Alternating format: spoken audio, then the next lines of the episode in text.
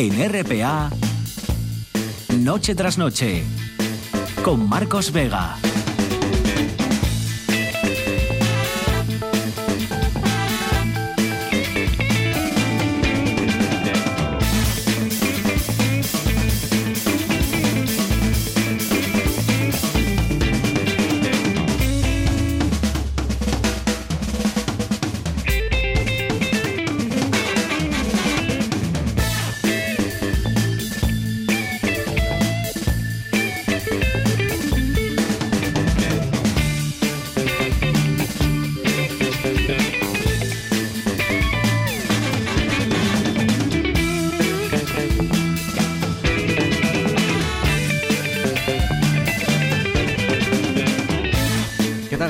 Sean bienvenidos al espectáculo de la radio. Qué calor, ¿eh? Qué bochorno de jueves. Bueno, menos mal que ahora sí llega la lluvia para limpiar y para refrescar. De hecho, ya lo hará en algunos consejos esta misma noche. Ojo que lo hará en forma de tormentas, sobre todo tormentas mañana en el occidente y en forma de chaparrones también. Es decir, no será una lluvia constante durante todo el viernes, sino episodios pues intensos e intermitentes, ¿no? Por toda Asturias.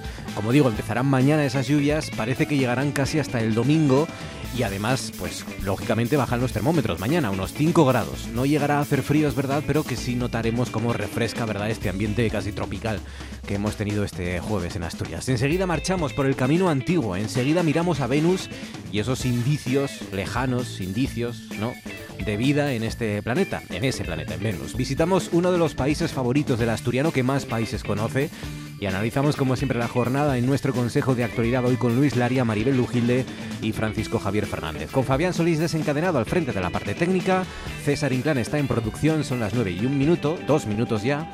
Esto es Asturias y estas son las formas que tienen de conectar con nosotros, como siempre les digo, siempre abiertas y siempre a su disposición para contarnos lo que quieran en Twitter, arroba NTNRPA, en Facebook, Noche tras Noche, todo junto, espacio RPA y nos pueden llamar, como siempre, al 985 95 48 90. 985 95 48 90 para que nos cuenten lo que quieran, para opinar, para sugerir, para proponer, para preguntar o para hablar. Esta es la cuestión de hoy, o al menos la cuestión que les sugerimos en nuestro muro de Facebook para hablar de que en unos días, es verdad, llegará la vuelta al cole la semana que viene, que viene, que viene, y las circunstancias, pues es verdad que eran muy distintas cuando muchos comenzamos al colegio.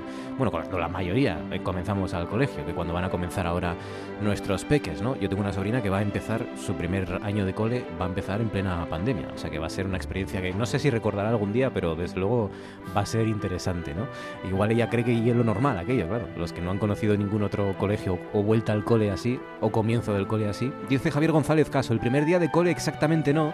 Sí recuerdo que a mi maestra de párvulas, doña Amelia, sí la recuerdo, dice, fue en el desaparecido Colegio Vázquez de Mella eh, de Cangas de Onís.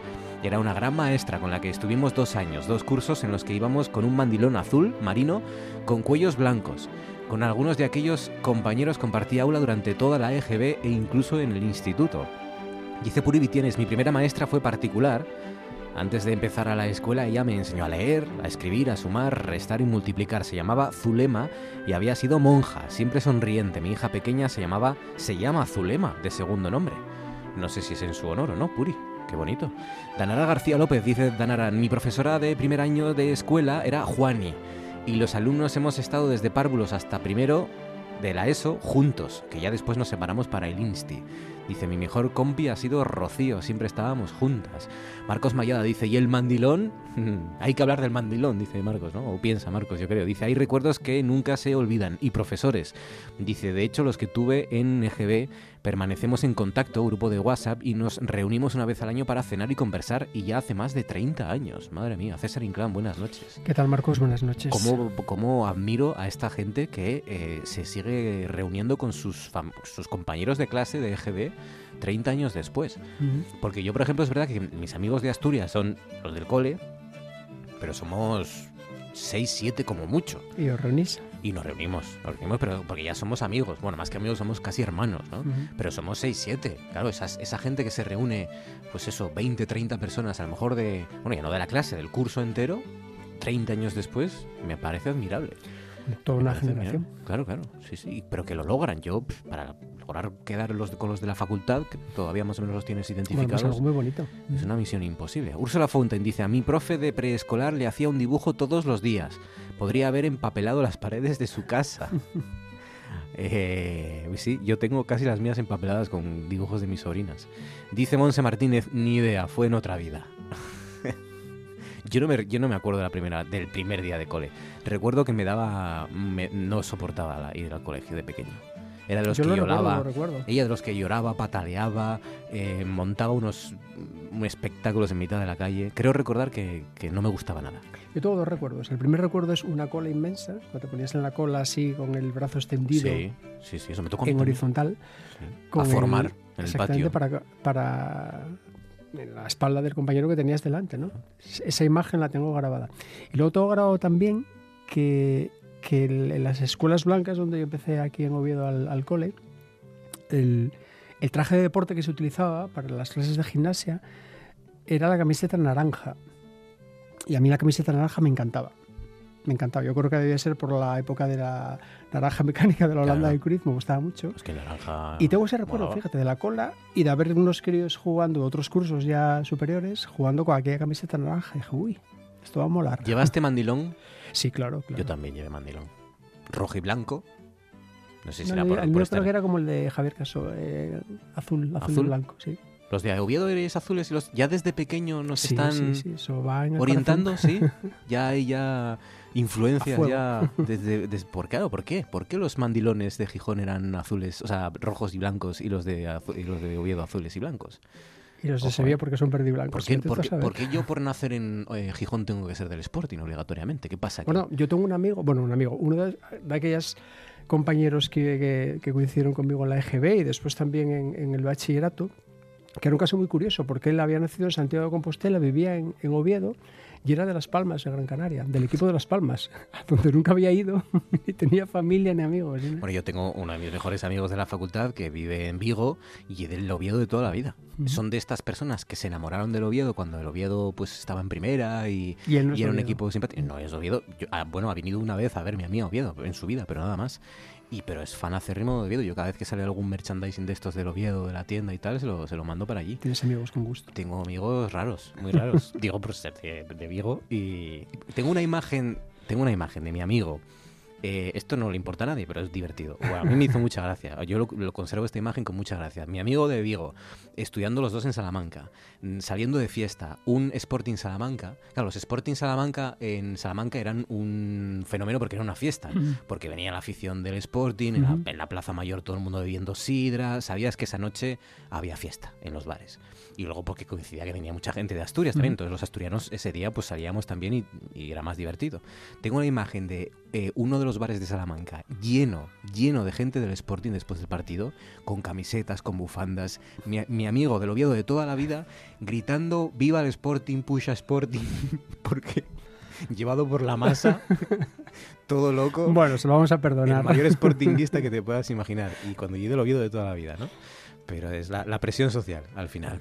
Facebook, Twitter, 985 95 48 90. Cuéntenos sus recuerdos del primer día o del segundo de la vuelta al colegio de sus profesores. Cuéntanos tú, César, qué noticia te ha inspirado hoy. Noticia que ha sido tendencia en toda España porque ha habido manifestaciones en 28 ciudades, lo recordaban ahora los compañeros del informativo, y es que la industria del entretenimiento se ha movilizado hoy bajo el lema de alerta roja para pedir medidas urgentes por la pandemia. Profesionales del mundo del espectáculo y los eventos se han movilizado hoy para dar visibilidad a la situación de vulnerabilidad y desamparo que vive el sector ante la situación actual por el COVID-19, por la epidemia. Se han convocado, como digo, manifestaciones, a las ocho y media de esta tarde estaban convocadas en 28 ciudades españolas, entre ellas Oviedo. Y la gente está mostrando su apoyo a este movimiento, tiñendo los balcones u otros espacios, por ejemplo las redes sociales, de rojo. En este sentido, en Asturias se reclama por parte del sector una mesa sectorial donde se denuncia también por parte del sector la falta de diálogo por parte de la administración ¿no? y le emplaza a ello. Alerta roja en el sector de los eventos y en el mundo de los espectáculos y de los conciertos. Eh, aquí en Oviedo era en la plaza, la plaza de la Catedral, la, plaza de la, catedral, la manifestación que pues debe estar todavía o haber terminado hace poco la concentración porque empezaba a las ocho y media. Pues sí. Eh, y de hecho, pues si alguno todavía no sabe a qué se debe esa especie de filtro ¿no? que se pone mucha gente en su avatar o en su fotografía de redes sociales, alerta roja en, rojo es precisamente para apoyar a la gente del sector de los eventos. Y a la hora de pensar, oye, pues qué libro, de qué libro puedo hablar, fíjate lo que son las cosas, ¿no? inmediatamente esta reivindicación que tiene que ver, pues en realidad un poco con el ocio, con, la fiesta, ¿no? Que, que, todos en este caso, eh, pues de alguna forma esperamos que más pronto que tarde pues, pues pueda volver a la normalidad.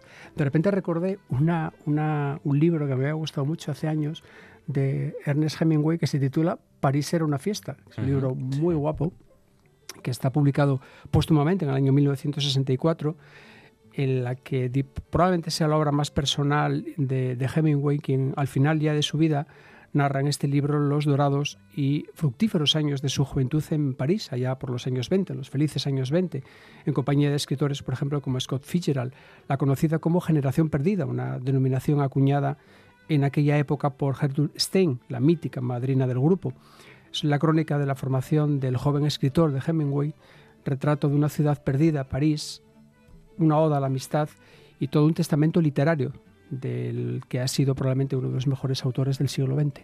París era una fiesta. París era una fiesta y esperemos que también en, nuestras noches y nuestras ciudades y pueblos se convierta en una fiesta. Hoy ya saben esa movilización a nivel internacional, también a nivel nacional, aquí con Vetusta Morla, con Leiva, con Raiden, con Kiki González, con Miguel Poveda, Benjamín Prado, compañías de teatro, bueno, asociaciones de todo tipo que, bueno, se han unido a esta movilización a través de redes sociales.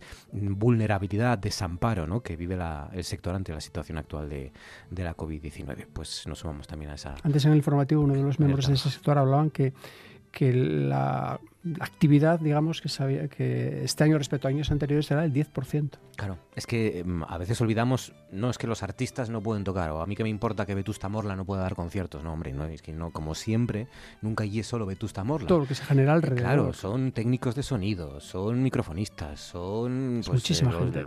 hosteleros, son camareros, son un montón de gente alrededor de toda esta gente, transportistas, que, que pues es como una industria, eh, y como todas las industrias, pues tiene muchos daños colaterales. 12 sobre las 9. Venga, vamos con la imagen del día.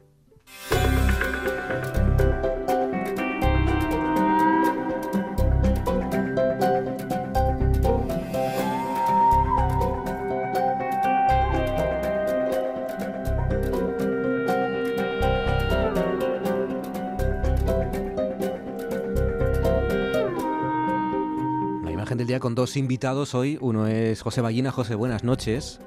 Hola, buenas noches. Y el otro es el protagonista de la fotografía, el que ocupa prácticamente toda la fotografía. Bueno, él y su mano, su pataza, su pata derecha, su garra derecha, porque es un oso, fantástico oso que se está asomando. No sé si es mm, eh, dentro del agua y la cámara está dentro del agua, creo que sí, o al revés, ¿no? Desde la superficie. Yo creo que sí, que es la cámara está dentro del agua. Está desde debajo, sí. Claro, y es un oso, un grizzly, parece un oso pardo, mm, precioso, espectacular, que se está asomando al fondo donde le está esperando la cámara para sacarle esa imagen casi casi a, escasos centímetros, ¿no? Con esa patona, esa garra en primer plano. Es una imagen muy bonita. Bueno, pues es una imagen insólita y espectacular de un gran fotógrafo eh, de la naturaleza, que es Mikhail Korostelev, que es eh, de Moscú, y que eh, está, digamos, especializado en hacer fotos insólitas de debajo de la, de, desde debajo del agua de animales que normalmente no están en el agua. Eh, cogí esta del oso pardo porque, eh, bueno, por, relacionarnos un poco con, lo que tenemos en Asturias, está hecha en la península de Kanchapka y es un oso que está pescando un salmón. Lo que pasa que no es la típica imagen, eh, este Korostelev eh, buscó una imagen distinta a la que todos tenemos en la cabeza del famoso, de los famosos osos cuando están en los altos de agua y pillan al salmón que, que está intentando subir, ¿no? Este fotógrafo eh, metió una cámara debajo del agua y estuvo con disparo remoto y estuvo esperando hasta que la curiosidad de un oso, que es otra de las cosas que quiero comentar sobre esta foto, la curiosidad hizo que el oso fuera a ver, a investigar qué era aquello que había debajo del agua, que posiblemente fuera un salmón o, a ver lo que era. Y en ese momento, cuando metió la zarpa, y metió la cabeza para verlo debajo de, de, la corriente del agua del río, fue cuando Mijael empezó a disparar la cámara desde la distancia donde estuviera y captó pues una serie de imágenes preciosas de, de la curiosidad de este oso, ¿no? Eh, os recomendaría eh, a la gente que, que nos estáis escuchando que vierais la página web de este fotógrafo porque tiene unas fotos impresionantes de cocodrilos, de, de esta serie del oso, de elefantes debajo del agua y es en, en la página es mcorostelev con k y acabado nube.com. Korostelev es K-O-R-O-S-T-E-L-E-V. Korostelev, como suena, pero con K y con V al final, Korostelev. con, una M delante de Mijail y .com. Ahí podéis ver unas imágenes de animales debajo del agua absolutamente flipantes. O sea que eh, la, la, técnica es, eh, tú colocas varias, eh, varias cámaras y te colocas a distancia y tienes un botón, un dispositivo, un detonador, por así decirlo, que activa y que saca la fotografía cuando tú quieres a la, distancia son como las cámaras que todo el mundo estará más acostumbrado a ver detrás de las porterías del fútbol, que se accionan con, un disparador remoto. Lo que pasa que esto, claro, está al alcance de muy pocos fotógrafos. Este hombre trabaja, entre otros, para National Geographic y bueno, son fotógrafos que normalmente las marcas de cámaras les, les proporcionan y facilitan los, los últimos modelos y, y los, los modelos más avanzados de, de, su, de su amplio de su amplia gama de productos fotográficos, ¿no? Y bueno, la verdad es que se lo merecen. Lo que sí eh, quería comentar, aparte de la foto en sí, que bueno, pues ya tú, tú dijiste es una gran zarpa que ocupa casi la parte izquierda de la foto y la cabeza del oso metida debajo del agua saliendo una burbuja de su hocico, eh, es la curiosidad que tenemos, que, que bueno, demostró el oso en este momento y la curiosidad que hay que tener. Siempre estamos hablando, o vamos, os estoy hablando de las técnicas, de las reglas, y, y, sí es preciso conocer eh, el manejo exacto de la cámara que estás usando y, saber las reglas de la fotografía y las técnicas fotográficas, pero luego siempre hay que tener curiosidad, hay que ser curioso y aunque todo está inventado siempre hay que buscar encuadres originales, eh, ángulos insólitos enfoques arriesgados, algo que, que, que tus fotos te hagan destacar, ¿no? No hay que conformarse con decir, va, como ya está todo hecho, no sé, tú, por ejemplo, tienes una manzana y pones a 20 fotógrafos a hacer una foto de esa manzana, les pides que hagan una foto y vas a tener 20 fotos completamente diferentes.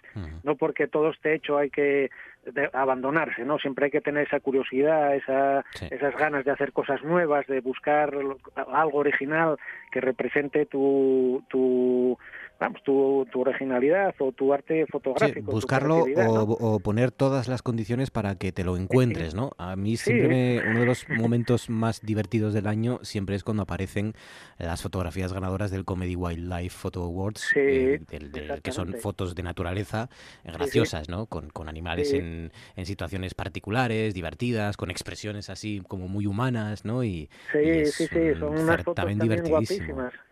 Sí, lo que pasa es que eh, está enfocado pues dentro de, eso, ¿no? Del trabajo oculto que lleva pues el conseguir esta fotografía, no sé cuántas horas se habrá echado este hombre con la cámara debajo del agua y él lo que comentábamos el otro día, ¿no? Con mis amigos Manuel y Dani y todos los que se dedican a la fotografía de, de silvestre, de animales, de pasarte horas y horas quieto en un sitio agazapado, en silencio, pasando a lo mejor mucho calor o mucho frío y en esos momentos eh, o bien pillas una foto insólita como esta o, resulta que pillas una la, de las que luego mandas al concurso de comedia, ¿no? Pues que pillas a los animales haciendo un gesto, una, una mueca que, que en realidad es graciosa o, o que se asemeja a las reacciones humanas. Y bueno siempre te puedes encontrar esperar hacer una foto y encontrarte otra que no por ello deja de ser mejor o peor que lo que esperabas encontrarte. En el certamen de este año, de hecho, hay una en particular de dos nutrias, mm, una nutria madre que está, eh, pues sí, llevando, ya saben que las nutrias se ponen así de espaldas a nadar, ellas muy, muy elegantes y muy cómodas,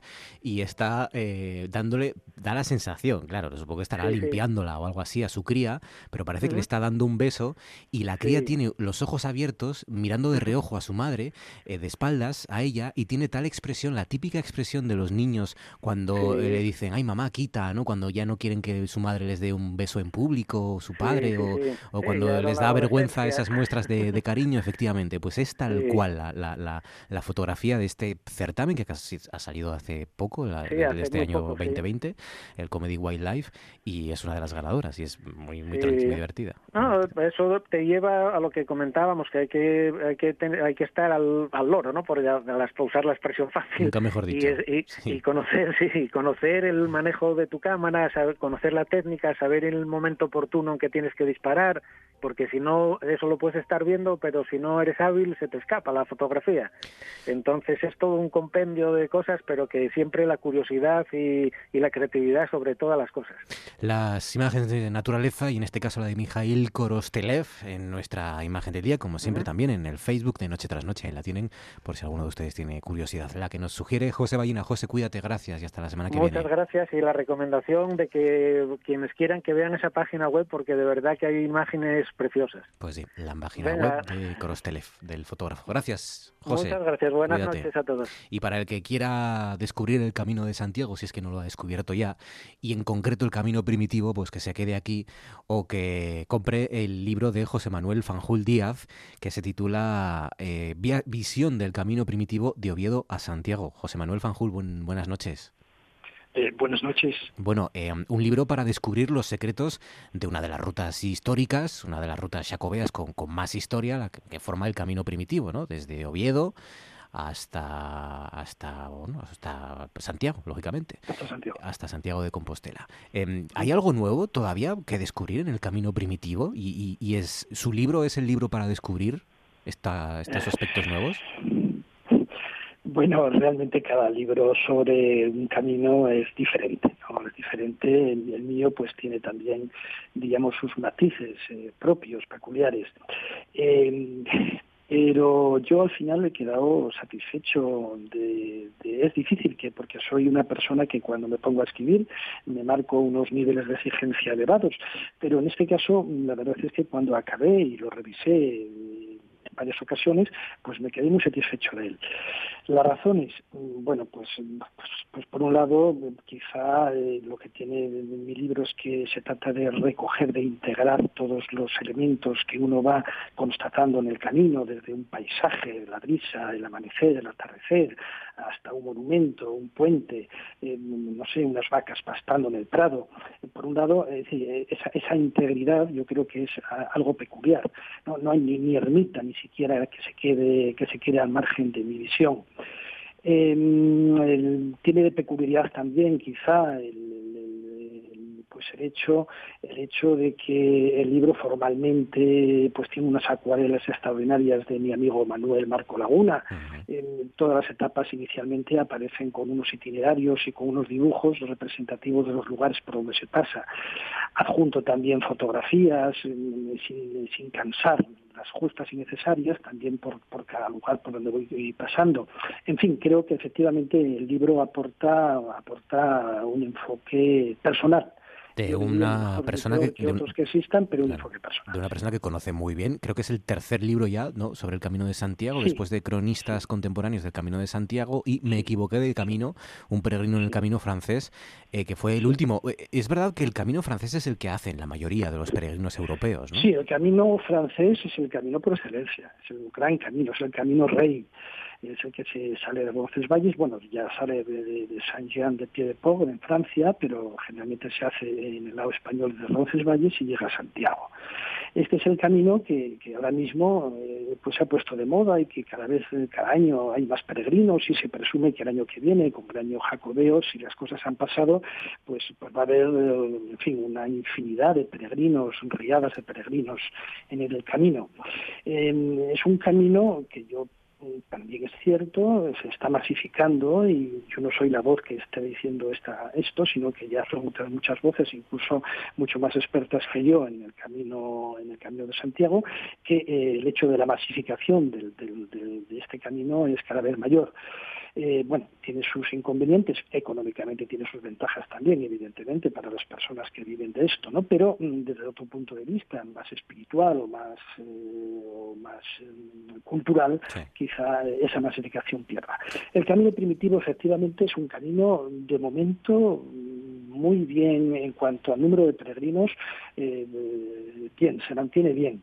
Mm, por ejemplo, por ejemplo, la oficina del peregrino de Santiago, con que en el año de 2018 aproximadamente hicieron 15.000 personas este camino, mientras que fueron casi 190.000 personas las que hicieron el camino por el camino de francés. Por lo tanto, eh, estamos en una línea todavía positiva. Eh, sí, el camino primitivo permite, permite disfrutar, pensar, buscar la soledad, la compañía, etc. Y ya la última, José Manuel. Eh, un asturiano como usted eh, descubre algo nuevo de, Asturias que no conocía eh, haciendo el primitivo, el camino primitivo. Sí, sí, sí, sí, sí, he descubierto mm, varias cosas, varias cosas.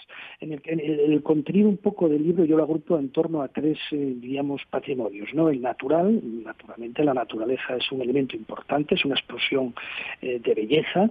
El patrimonio artístico, y en el patrimonio artístico, pues bueno, además de los monasterios y iglesias eh, ya conocidas, como pueden ser San Salvador de Correllana o Santa María la Real de Obona, por ejemplo, sin embargo uno se encuentra con la cultura castreña, que yo no había visitado, ya sí conocía algunos castros asturianos en otros, en otros puntos, pero no conocía, por ejemplo, el castro Chao San Martín. Mm. Para mí fue una enorme sorpresa, está después de Grandes de Salime, a pie de camino primitivo, fue una sorpresa encontrarme con este, este ejemplo castrense tan importante.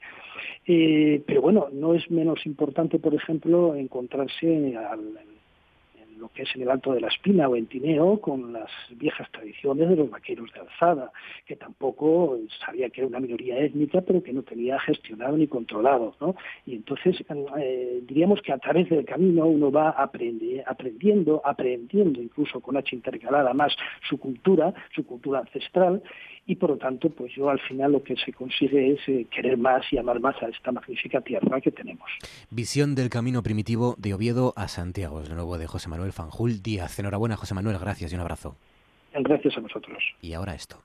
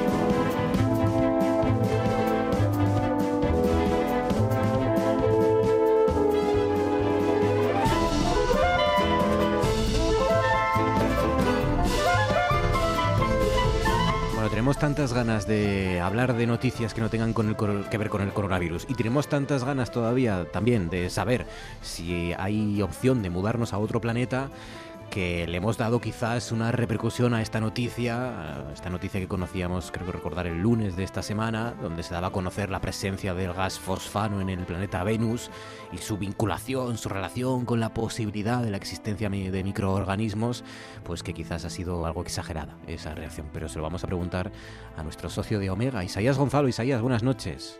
Hola, muy buenas noches, Marco. Bueno, es una investigación, es verdad, publicada por Nature Astronomy y ahí los autores explican que, es verdad, en la atmósfera del segundo de los planetas del sistema solar, pues han encontrado indicios de sobreabundancia de este gas.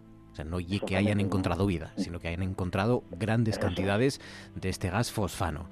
¿Qué puede significar esto? La fosfina, pues que, bueno, en principio mm, entendemos que eh, tiene que ver con procesos biológicos, ¿no? Eh, como explicación.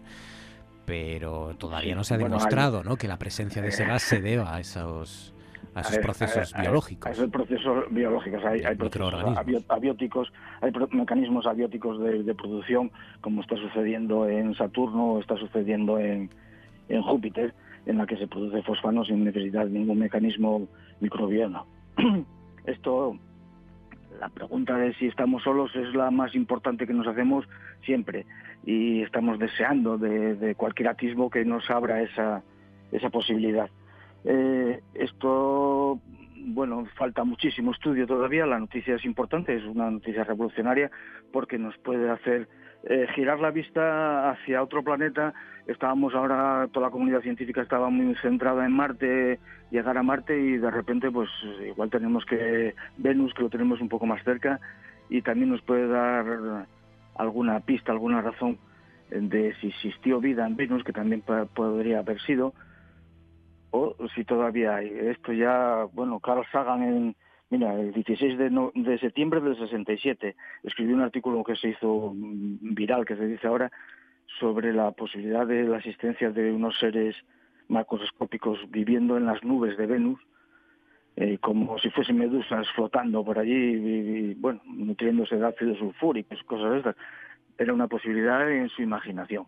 Ahora pues tenemos esta, este descubrimiento de, la fosfina o el fosfano, que bueno, es en la Tierra se produce también de manera por los microbios, nuestro organismo también lo produce, eh, y se puede producir de manera industrial. Claro, es lo que se denomina, o los científicos denominan un biomarcador, que eh, bueno, aquí por ejemplo la presencia se vincula con, con actividad industrial y luego también, y esta es la, la, razón perdón, por la que se identifica con Venus, con la existencia posible, existencia de vida en Venus, es con la actividad de ciertos microorganismos, ¿no?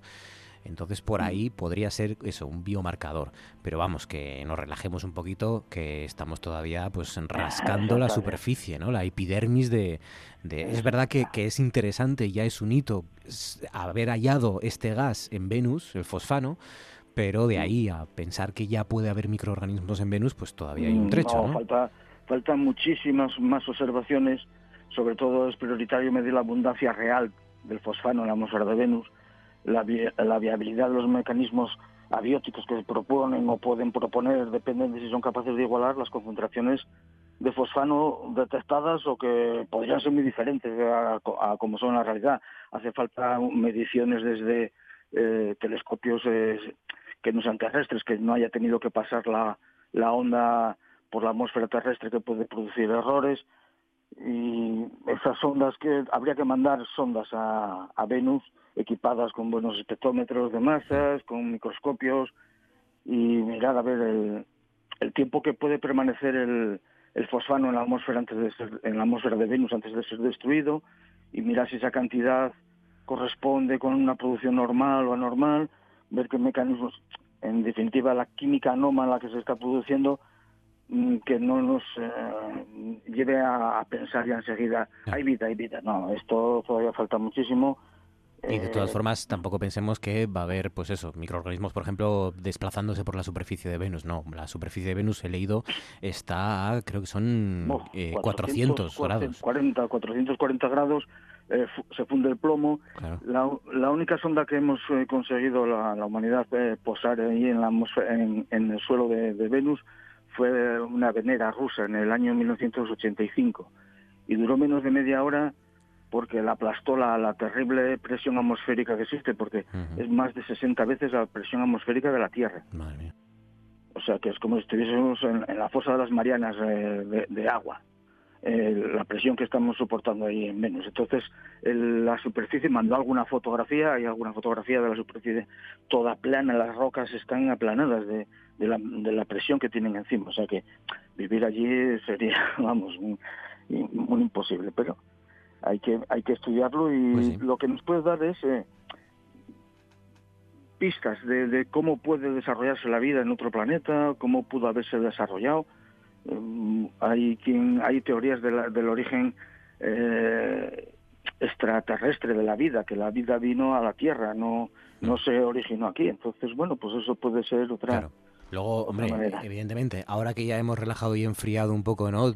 Porque ya han pasado algunos días también y ya se ha comprobado que no era, no era quizás para tanto, como algunos vendieron, pero también es verdad que, oye, estamos ante una, la posibilidad de que haya, aunque sean microorganismos en la, en la atmósfera de Venus, que ahí sí que, por ejemplo, hay unos confortables 20 grados en, la, en las nubes, por ejemplo, una presión similar a la terrestre, el hecho de que si algún día descubrimos, ojalá, que hay microorganismos en esa parte de Venus, claro, estamos hablando de que eh, en, al, otro lado, a, escasos kilómetros, entre comillas, de la Tierra, ya hubo vida o hay vida, ¿no? Entonces eso sí que ya nos haría ver el universo de una forma completamente diferente, ¿no? Si a la vuelta de la esquina ya hay microorganismos, que no habrá por ahí fuera, ¿no? Que no habrá, sí, por la posibilidad matemática solamente del número de, de exoplanetas que existen, eh, si encontramos tan cerca eh, entre comillas, ¿no? como Venus o, Marte, pues, pues eh, sería tremendo el avance, sobre todo a, nivel mental, de que la humanidad mm,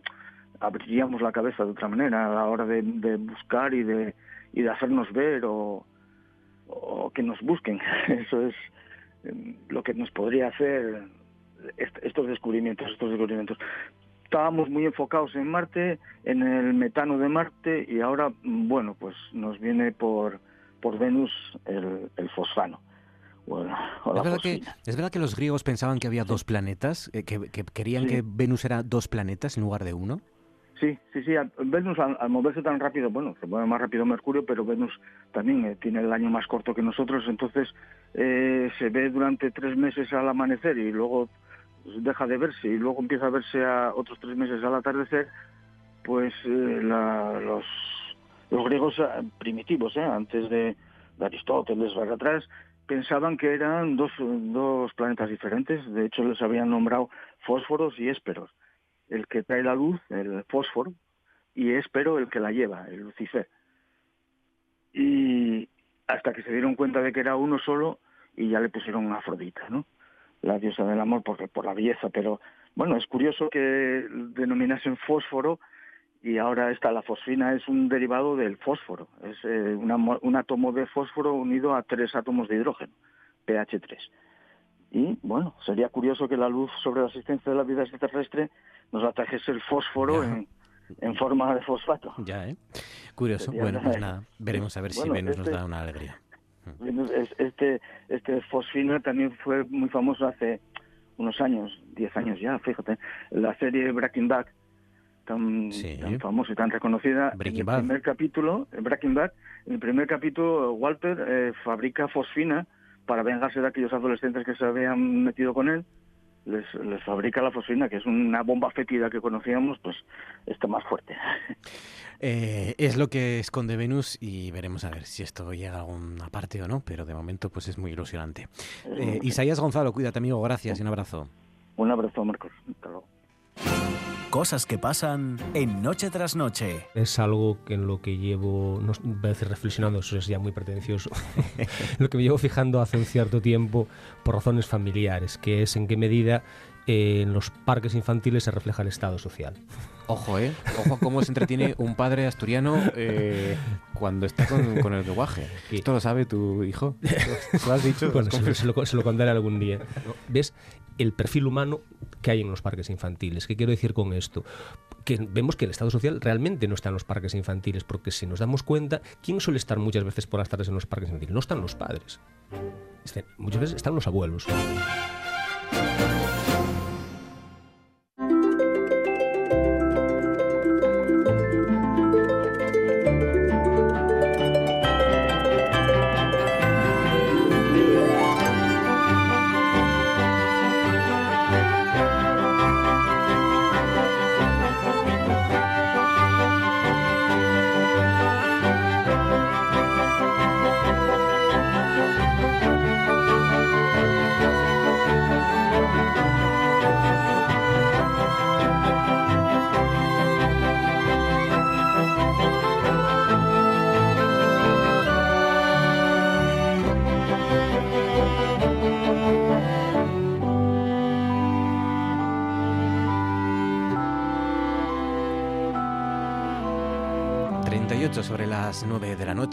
Tiempo de tertulia en la sintonía de RPA en Noche tras Noche. Nuestro consejo de actualidad hoy nos acompañan Maribel Lujilde. Maribel, buenas noches. ¿Qué tal? Buenas noches. ¿Cómo estás, Maribel? Muy bien. Me alegro mucho.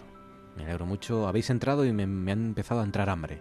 ¿Ah, Habéis traído un olorín con vosotros Ay, a sí. comida. ¿Sí? ¿Habéis cenado ya? Estas Pues, pero es que maravillosas, ¿eh? Lo que, lo que hacen pensar y No. oler. ¿eh? Qué barbaridad. No, la verdad es que no, pero, Sí, pero sí. ahora que lo dices, de repente también me entra hambre a mí. Claro. Fíjate lo que es mentar ahí a la bicha, ¿verdad? Olorcillo a fritanga. Bueno, pues no me digas. Fritanga, sí, sí, sí. Bueno, es que había mucho ambiente en la calle. Eso os iba a preguntar. Sí.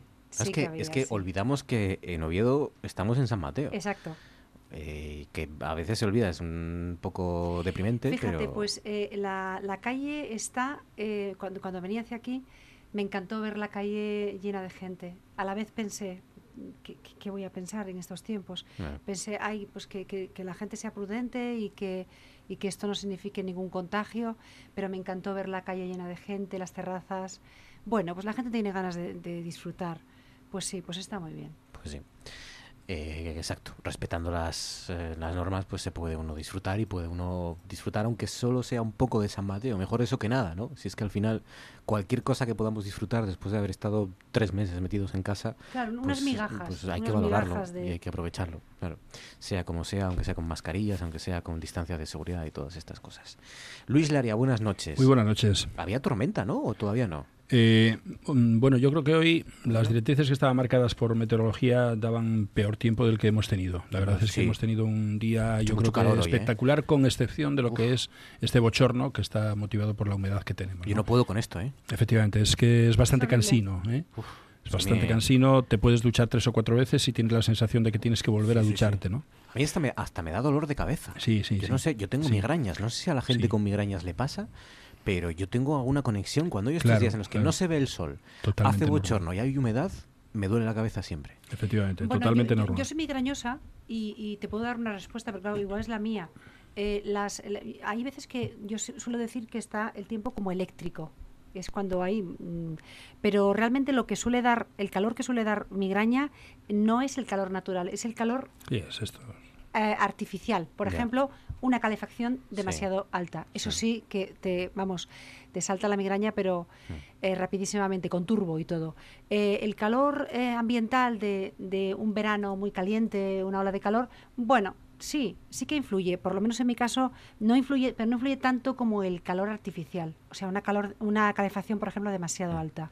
Eso es fatal para los la- migrañosos. las migrañas, bueno, aparte de una mm, cosa muy mala, Muy iba a decir otra muy palabra, chunga, muy chunga. porque yo soy un damnificado, ahora más o menos las controlas, ¿no? Porque precisamente son fascinantes, son muy interesantes. Entre ¿Ah, otras cosas porque uno aprende a controlarlas y aprende qué cosas le provocan a uno dolores de cabeza y qué, y qué cosas no. Sí. Por ejemplo, en mi caso, cosas tan cos- raras como, por ejemplo, la nocilla. Yo tuve que dejar la nocilla eh, y todas las variedades de ese tipo concreto de cacao o de, o, de, o de unión de cacao con frutos secos, no lo sé, pero era comer nocilla y me daba dolor de cabeza. Y era una cosa, es una cosa, determinados alimentos Sí, a mí un, me un daban dolor de componente ahí cabeza. químico. Las mariquitas estas que te daban con el café, ¿os acordáis? En, Ah, sí. esta- te daban con el café, era muy común dar unas mariquillas que eran una especie de bombón, ¿no? Sí. Ese chocolate era, vamos, eh, comerlo y me daba dolor de O sea, cabeza lo tuyo está más relacionado con el chocolate, con por ejemplo. determinados cacaos, Sí, determinados alimentos. ¿Y eh, con el por café, supu- por por supuesto, ejemplo? no, el café nunca. El café no. Pues la mira, falta de sueño también. sí, En claro. cuanto duermo menos de 7, 8 horas durante varios Exacto. días, Eh, generalmente lo que te suele dar, por ejemplo, el café, eh, si, si bebes mucho café, te da migraña. Pero si no bebes nada, también es como si necesitases ese punto medio. Si duermes mucho, te levantas con una migraña. Si duermes poco, también te, te salta la migraña. Es decir, que es como si eh, tú necesitases llevar una vida, o sea, es, es una eh, dolencia, no sé cómo decirlo, no, no sé si decir enfermedad o dolencia, un padecimiento que te obliga a, a tener unas buenas rutinas, que por otro lado está muy bien. Sí. Eh, por ejemplo, hacer deporte suele venir muy bien. Si te pasas, eh, sin embargo es negativo. Es decir, que es como la enfermedad del punto medio. Necesitas estar en ese punto Necesitas medio. empezar a controlar qué cosas te Sí. activan, te- qué resortes te, te empiezan a activar esas, Pues sí. esas migrañas. y luego ¿no? está el estrés, claro. Y El luego estrés, está el es- estrés. Es, tremendo. El estrés, Pues yo el- recuerdo el, hace- el- Sí. el masticar a lo mejor eh, mucho la- con la mandíbula, el a lo mejor dormir esas noches de estrés también, en los que no logras desconectar y, y, mas- y- y unas mucho los, los dientes, ¿no? Y, Sí, y- los rucas. Los rucas, sí, y tienes el bruxismo que se llama, Sí. ¿no? Y entonces eso te provoca tensión en las en Pues yo hace dos años recuerdo una conversación después de una cena maravillosa en la que había un grupo de... de- en este caso había incluso un neurólogo que me, me encantó lo que nos estaba comentando y, y decía que es que las migrañas están supeditadas a un hábito eh, realmente mm, precisamente de tensiones. O sea, cuando una persona se va habituando de una forma sistemática a una forma de vivir, a un ámbito y a unas condiciones, eh, es como si realmente el cerebro en un momento determinado dijese yo me estoy cansando, yo me estoy cansando y comienza la migraña. Y decía que sistemático para evitar la migraña era romper esa pauta y esa conducta al menos por 10 días. Ahí había que decir, bueno, pues las vacaciones en vez de cogerlas los 30 días, vamos a separar esas vacaciones en, por ejemplo, eh, hacerla en tres o en cuatro fases. Y entonces a, a marcharse a una zona donde realmente no tuviera nada que ver con tu forma de vivir. Y efectivamente puede ser una oxigenación que también necesita el cerebro. Bueno, y no, ca- claro. claro. no cabe la menor duda de que ahí es donde liberamos toda esa tensión No, emocional supuesto. que puede ser precisamente la migraña. Es una enfermedad Sí, sí. eh, como, por ejemplo, la fibromialgia y estas. Lo que pasa es que Claro. la fibromialgia es mucho más escasa, pero es una enfermedad que tiene muy mala prensa porque, claro, durante mucho tiempo se decía, va, es un dolor de cabeza. Claro. ¿Cómo no vas a poder venir a trabajar? ¿Cómo lo con un dolor de justificas? cabeza? Pero Claro. claro. es que, perdona, un dolor de cabeza de migraña no es Uf. que no puedas venir a trabajar, es que no Es que te puedes. tumba. eh, no puedes ni ver un, yo al menos, Nada, ni, Sí, ni sí, un sí. rayo de luz, Claro, ni claro. un sonido mínimo que sea Ni un olor. y ni nadie, porque odio al mundo. O sea, Sí, soy sí, sí, el, sí. el gentuza cuando tengo Sí, sí, sí. un ataque de migraña. Eres un despojo. Soy un psicópata Sí, sí, homicida. Eres un despojo momento. humano y nada, nada te puede motivar, o sea, se puede caer el mundo, pero tú estás ahí eh, eh, hecho polvo. Es terrible. El, el daño que te puede hacer ese rayo de luz, a lo mejor que eh, no eres capaz de, de la persiana, que no cierra del todo, es terrible, terrible. Oye, espera, porque y déjame, vives porque toda la vida con ello. Estamos hablando de las enfermedades y tenemos a un médico al- en el teléfono. Pobre, Eh, estáis sufriendo Sí, nuestro, nuestra incultura. nuestras quejas. Nuestra incultura. Francisco Javier Fernández, buenas noches. Hola, buenas noches a todos. ¿Cómo estás, Francisco? ¿Qué tal? Nada, estaba ahora mismo fascinado con la charla que tenéis sobre la migraña porque lo estabais eh, comentando y explicando muy bien. Yo afortunadamente no sufro de migrañas, pero sí que tengo varias personas cerca de la familia eh, con migrañas. Y hay una cosa curiosa que acababas tú de comentar, eh, Marcos, que es ese sentimiento de odio al mundo. Y está descrito también que a veces las personas que tienen eh, migrañas, ese sentimiento no solamente lo tienen durante la migraña, sino que antes de, de la migraña. Hay determinadas eh, personas que tienen una especie de aura antes, que puede ser eh, luces, eh, sonidos, eh, distorsión de las imágenes y también esos mm, sentimientos negativos de odio hacia los demás, generalmente de, de los que están más cerca y luego les entra el, el dolor de cabeza. Eh, yo creo que es importante saberlo porque hay personas que tienen trastornos de conducta que les pasa esto y que lo que pasa es que, tienen que tienen migrañas y que quizás lo que tienen que ir a, a un neurólogo. Y- Bueno, y, luego la otra cuestión es en los niños el conocido eh, síndrome de Alicia en el País de las Maravillas, que es que efectivamente eh, en muchas ocasiones no llegan ni siquiera a tener eh, dolor, sino que lo que tienen es esa sensación de que, eh, bueno, pues se cae el techo, se levanta el suelo, se deforman las paredes, ven, ven borroso, como en el cuento de Lewis Carroll, y, y- son, migrañas, aparte de las migrañas basilares, que ahora se conocen mucho, personas que, que creen que tienen vértigo, incluso se caen al suelo, no saben por qué, y son migrañas eh, sin dolor, o dolores abdominales que también son migrañas. Entonces, bueno, es eh, efectivamente un mundo fascinante y Sí, lo sí. que estabais comentando lo estabais comentando muy bien. Bueno, fíjate si será fascinante que uno de los mm, divulgadores y de los neurólogos más importantes del mundo, que es Oliver Sacks, le dedicó un libro y también decía eso, que sigue siendo, a pesar de que la padecen o la padecemos millones de personas, sigue siendo una enfermedad tan impredecible como variable en sus síntomas y en su fisiología y un desafío ¿no? para los médicos. Yo recuerdo en, tu especialización, que es la pediatría, yo recuerdo que mis padres, eh, yo cuando era pequeño decía que me duele un ojo. Yo también me duele un ojo. Y me ponía la mano en un ojo y me duele un ojo. Y claro, mis padres, ¿qué, le, le pasa a este? Bueno, mis pobres padres me llevaron a todo tipo de especialistas. ¿Qué le pasa a este niño en el ojo? Yo creo que sacrificaron hasta mm, gallos por ahí por casa, porque ya no sabían qué hacer al el pobre guaje que le pasaba, que le dolía un ojo. Y efectivamente eran migrañas, me eran dolores de cabeza. Y me dijeron, es una enfermedad crónica, hasta que no pase de la adolescencia y se haga mayor y empiece a controlarlas. Pero sin embargo te la diagnosticaron de niño. Me la diagnosticaron claro, de niño, a mí no, claro, yo soy mayor, eh, quizás, no sé, eh, eh, los pediatras de entonces no, pero a mí tardaron mucho, bueno, siendo joven ya. mi médico de cabecera de entonces... Pero tardaron, ¿eh? Yo te digo que me hicieron muchas pruebas. Bueno, lo que tienes son migrañas. Me sentía como una rata de laboratorio. Sí, además es que cuando no sabes lo que te pasa, cuando ya de repente le ponen nombre, sabes lo que es, ya sientes una relajación, o sea, dices, bueno, por fin me explico todo aquello que a mí me pasaba. Por ejemplo, te estaba escuchando ahora, Francisco, lo que dices de los niños que tienen a veces como ciertos delirios y a mí me pasaba que yo veía personas por la habitación cuando estaba fatal, con esos dolores tan intensos, eh, yo veía personas por la habitación y a veces hablaba con ellas. Eh, tenía como ciertos delirios. Eh, y, fíjate que tenían que. Luego, ya en la adolescencia, que seguí teniendo migrañas, por supuesto, y las sigo teniendo ahora, ya aquello desapareció. Pero cuando de pequeña, con 8 y 9 años, sí que me pasaba esto. Bueno, estamos haciendo aquí un monográfico de las migrañas. Sí, me parece muy interesante. Bueno, pues nada, aquellos oyentes que sean migrañosos, que sepan que tienen toda nuestra solidaridad. Espera, que está. No te, no te escuchamos, Francisco. Francisco. ¿Me escuchas? Eh, no te escuchamos lo, lo, primero. Repite, por favor. Ah, que eh, la noticia buena de las migrañas quería dar yo ahora. Quizá para terminar con esto. Venga. Y es que eh, en los últimos años se ha avanzado muchísimo eh, en el tratamiento de las migrañas, quizá porque se conoce más de la fisiopatología. Entonces hay tratamientos para la migraña, para el dolor agudo, que son muy eficaces y también para, para la prevención. Mm, tratamientos muy diversos, entre ellos eh, el famoso Botox, que no solamente se utiliza para quitarse las arrugas y estas cosas, sino que oh. se está utilizando para determinados tipos de migraña eh, inyectándolo periódicamente y con muy buenos resultados. Entonces, eh, yo animo a todas las personas que tengan síntomas a que acudan al médico y al neurólogo porque un padecimiento tan atroz resulta que eh, se puede erradicar por muchos años. Bueno, venga, pues eh, mira, qué recorrido hemos hecho por las migrañas, consecuencias, evolución y revolución también. Eh, contadme cosas que os han llamado la atención más allá de las migrañas. Maribel, empezamos por ti, ¿qué sugieres que propones? Bueno, pues mira, eh, sé que lo habéis comentado, pero yo incido hoy en ello. Sobre todo es, un pretexto para contar un par de cosas más.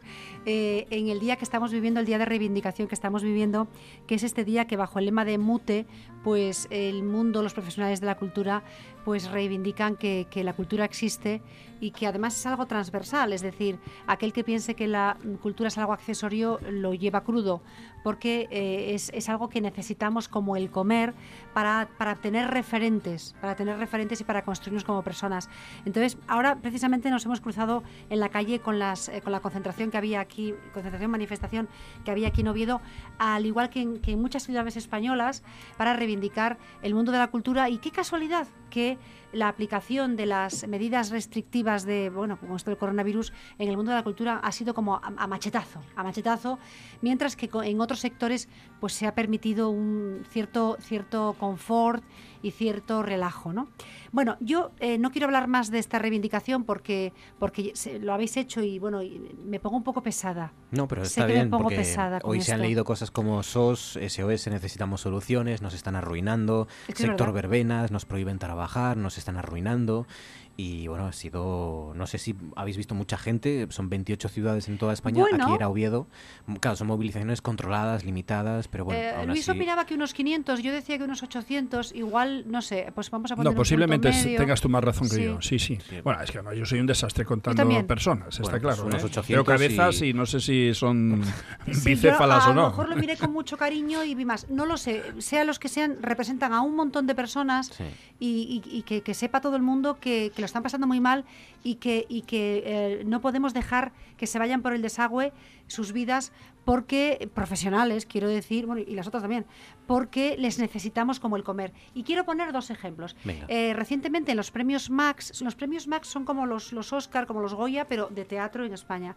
Se celebró la, eh, la gala, bueno, vamos a llamarla así, en el teatro, no, sé, ay, no sé cómo se llama el teatro de Málaga, en fin, en el teatro principal de Málaga. Y hay dos grandes premios Max que refleja muy bien lo importante que es la cultura para nosotros. Uno es el premio que se ha llevado el montaje, que se ha basado en el caso de la manada, que este montaje yo sí que lo he podido ver aquí en Asturias, concretamente en el Teatro Palacio Valdés. Eh, de, Avilés. Pues este montaje que el, dramaturgo no escribió nada, porque lo único que hizo fue componer a través de las declaraciones de, la víctima y los violadores en, los interrogatorios tanto policiales como después en, las, en, la, en el juicio. Lo único que, que, que hizo el dramaturgo fue componer, componer digamos, la dramaturgia, eh, eh, el guion o el libreto de esta obra es exclusivamente lo que dijeron la víctima los abogados eh, y, ¿cómo se llama? Y los violadores. Entonces, el montaje es absolutamente demoledor. O sea, en algún momento del montaje te apetece ponerte a gritar y decir, basta, basta de, de, la, del acoso a la, a la víctima a través de... Entonces, a mí, a mí, perdona, a mí me sorprendió, de hecho, cuando, cuando leímos, o yo al menos leí la sentencia, me sorprendió eh, que se dijeran determinadas cosas ¿no? sobre, sobre los jueces, porque la, la sentencia de verdad es, es, muy dura, es realmente muy dura, ¿no? Y se, y se leen cosas que, que dice la víctima y que efectivamente los, los jueces eh, subrayaron y, y, y, apoyaron que son terribles. Es terrible. Este es lo que, lo que dice la víctima mm, básicamente demuestra que es una persona hecha y derecha con 18 años y no una... es que no sé cómo decir. Eh, sí, una... Fresca. Exacto. Que qué hacía a esas horas. Sí. Sino una persona hecha y derecha que es capaz de, razonar y de digerir y, de, y hasta de empatizar y que se encuentra con un grupo de personas absolutamente asalvajadas que eh, debiendo tener un desarrollo, eh, una maduración mayor por edad, por profesiones, pues sin embargo se comportan como auténticos salvajes. Y, bueno, y queda así retratado. Entonces cuando yo, cuando yo vi el montaje pensé, este montaje tenía que girar por toda España, pero no por las salas, sino por los institutos y por las universidades. Y que todo el mundo escuchara y viera esto, porque no hay nadie que pueda que viendo esto que y escuchando esto que es, insisto, lo que ha pasado en el juicio, lo que se ha escuchado, ya no hace falta ver nada más. O sea, ni los vídeos, ni las pruebas, ni nada. Te das cuenta de que, de que tienes a seis salvajes, o cinco, yo no me acuerdo cuántos eran, y una víctima que la pobre está, en fin, demostrando la entereza y la dignidad que ellos no tienen. Uno. Y segundo premio Max, es para una obra que no he visto y quiero ver. Eh, y es una obra que se basa en, en, bueno, en varios libros, concretamente, vamos, principalmente en uno, pero en, varios, en varias investigaciones de Naomi Klein, que es una mujer que me encanta. Es una canadiense, escritora, profesora de universidad, investigadora, activista, antiglobalización. Eh, no, no es una gafapasta ni es una gafarrasta. No, es una intelectual eh, que hay que leer. Hay que leer. Yo me la descubrí hace 10 o 15 años, no, no recuerdo, cuando escribió No Logo, que es un libro fantástico sobre cómo las marcas, cómo las marcas crean las modas, no eh, te responden a tus necesidades o a, tus apetencias, sino que crean tus necesidades y apetencias y luego con eso construyen una industria que básicamente eh, eh, bueno, pues, en fin, explota a, gran parte del mundo. Lo cuenta con una, de una manera tan documentada, tan, o sea, una investigación de tomo y lomo. Yo llegué, a, yo llegué a Logo a través de Radiohead, que es un grupo, muchos grupos de, esos finales de los 90, principios de los 2000, estuvieron muy influenciados por No Logo. Y, claro, a veces asusta las letras y, el, lo que dice Noemi Klein, a veces asusta lo, lo que predijeron en su momento, ¿no? Lo que se adelantaron a, esta, a estas sociedades de redes sociales, de, exhibición pura y dura, de, de alienamiento absoluto, ¿no? De, de, que seamos nosotros los que cedamos toda nuestra privacidad y todos nuestros datos sin que venga ningún gran hermano a arrebatárnoslo, a robarnos. No, lo hacemos, lo hacemos con gusto, con yo me hace mucha gracia esta, esta, este movimiento que hay en contra del 5G, de, pero si estamos, pero si todo el mundo compra por internet y todo el mundo acepta para poder leer un artículo, entonces eh, bueno, otro de los hitos de esta mujer es la doctrina del shock, que también es, una, es un libro que recomiendo. Entonces, bueno, esta obra de teatro, que yo no he visto, pero quiero ver, está basada en, Naomi Klein. Entonces, eh, que, ahora mismo hay que leer a esta mujer lo que opina con respecto a la crisis del coronavirus, ¿no? Y cómo habla de la, esa normalidad vieja que estamos añorando y lo que ella dice es justamente que tenemos que correr en dirección contraria a esa normalidad vieja, porque esa es la que nos ha traído esto.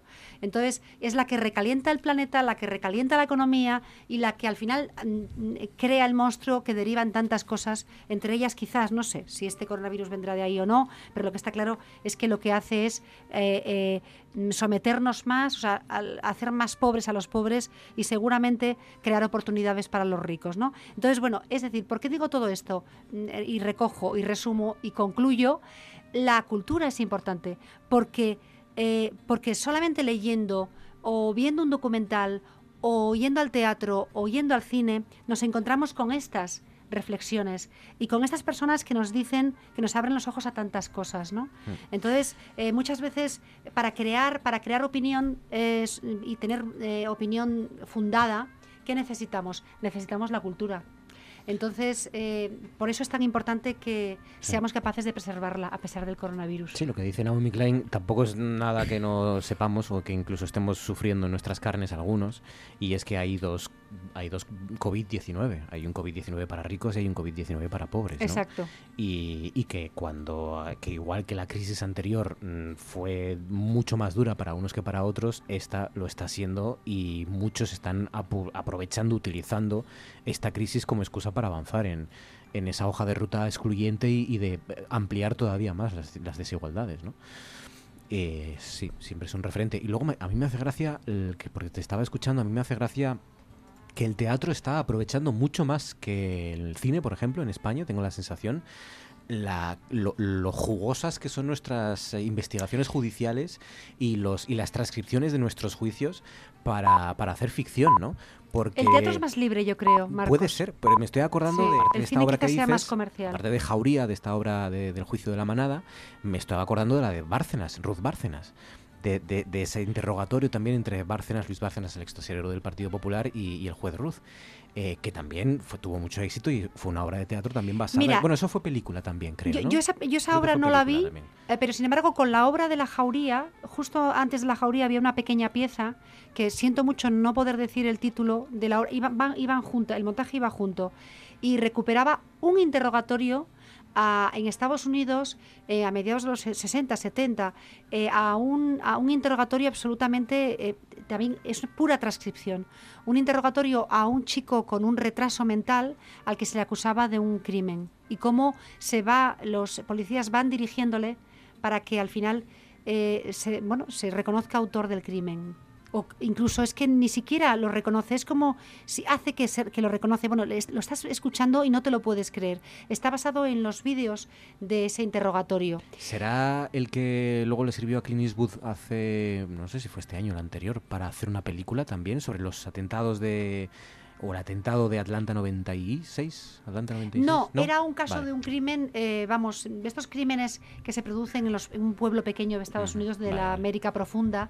Eh, y bueno, en fin, al final es, es, es, una pieza breve y la verdad queda un poco eclipsada por la potencia que tiene la jauría que es una obra descomunal. Pero bueno, eh, efectivamente, eh, ahí eh, se ve la capacidad documental que tiene el teatro, ¿no? Y, cómo te lleva y cómo te, rescata momentos de la historia que están sepultados. Francisco, tu turno, ¿qué sugieres? ¿Qué propones?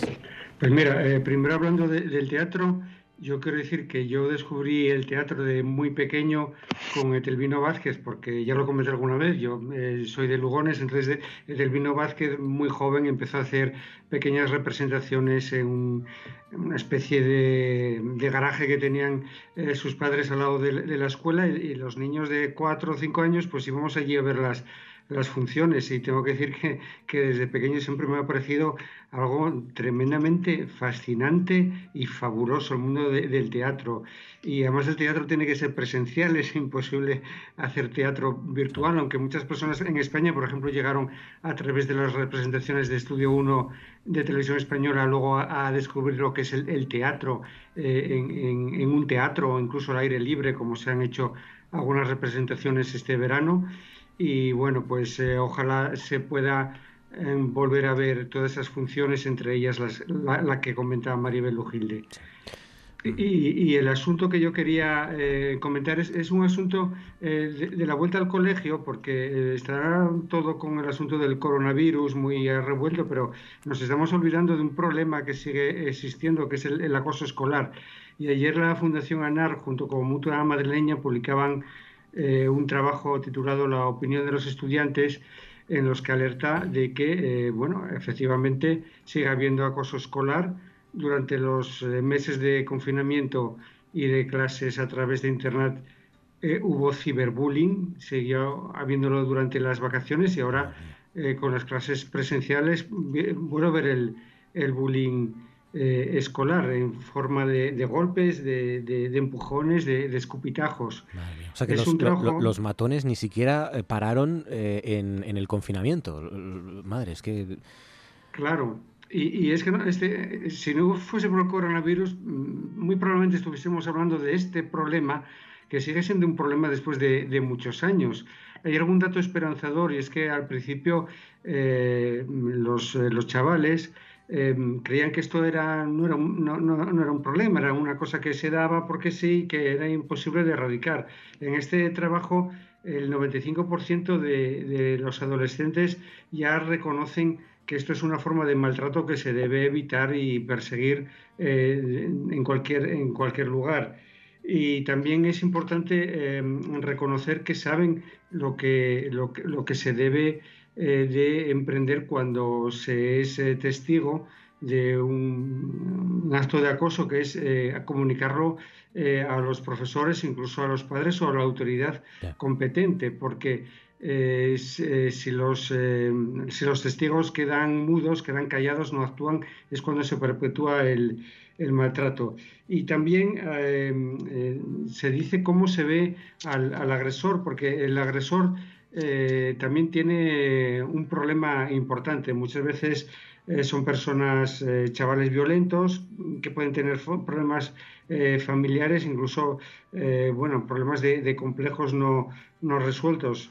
Así que es importante, según el, estudio, eh, pues identificar los casos de, acoso, eh, identificar a los agresores y poner entre todos eh, medidas. Es decir, ya no son las medidas solo del coronavirus, del, metro y medio, sino para estos problemas que vuelven desgraciadamente y a ver si podemos acabar con ellos de una forma ya definitiva. Luis, tu turno. ¿Qué sugieres? ¿Qué propones? ¿Cuál es tu tema? Mm, esta, esta semana realmente hay cosas que, justifican que en algunas ocasiones mm, podamos pensar que somos un poco incongruentes, tan incongruentes como para que ocurran cosas como ver una pantera negra por Granada.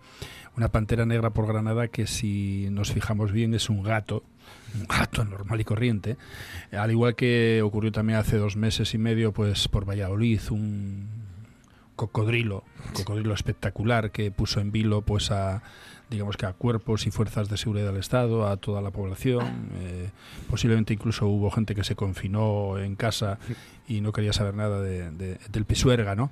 Eh, todo esto eh, está relacionado en que mm, a veces siempre pensamos que eh, cuando mm, buscamos directrices así para, para crear odios a algo, dragones que escupen fuego, cosas de estas, pensamos que es de la etapa del medievo, de la brujería y de todas estas circunstancias. ¿Os imagináis que incluso en la etapa en la que estamos viviendo actualmente, con la cantidad de información que tenemos, con la cantidad de recursos que tenemos, que todavía sigamos creyendo en cosas que mm, rayan lo que incluso no podría entender un niño con 6 o con 8 años.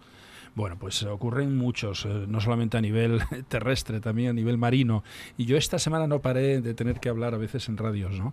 Eh, pues eh, esta semana me parece que son siete, ocho programas de radio lo que tuve que dar a nivel nacional y además supeditados precisamente a una condición a alguien que es tremendamente asesino y que se dedica a andar por ahí detrás. Las orcas. Claro, efectivamente. Te preguntaron por las orcas de Ribadeo. Claro, es que es que es realmente es, es penoso. El ataque de las orcas. Es penoso, sí, no, pero es que además a veces los titulares son realmente preocupantes, ¿eh? porque tenemos que darnos cuenta de que un medio de comunicación es es, es una voz que, que, que, se no se sabe a dónde llega y que puede llegar a tener, eh, digamos que, eh, dramatismos que pueden llegar a quedar dentro de las personas y no olvidarlos nunca.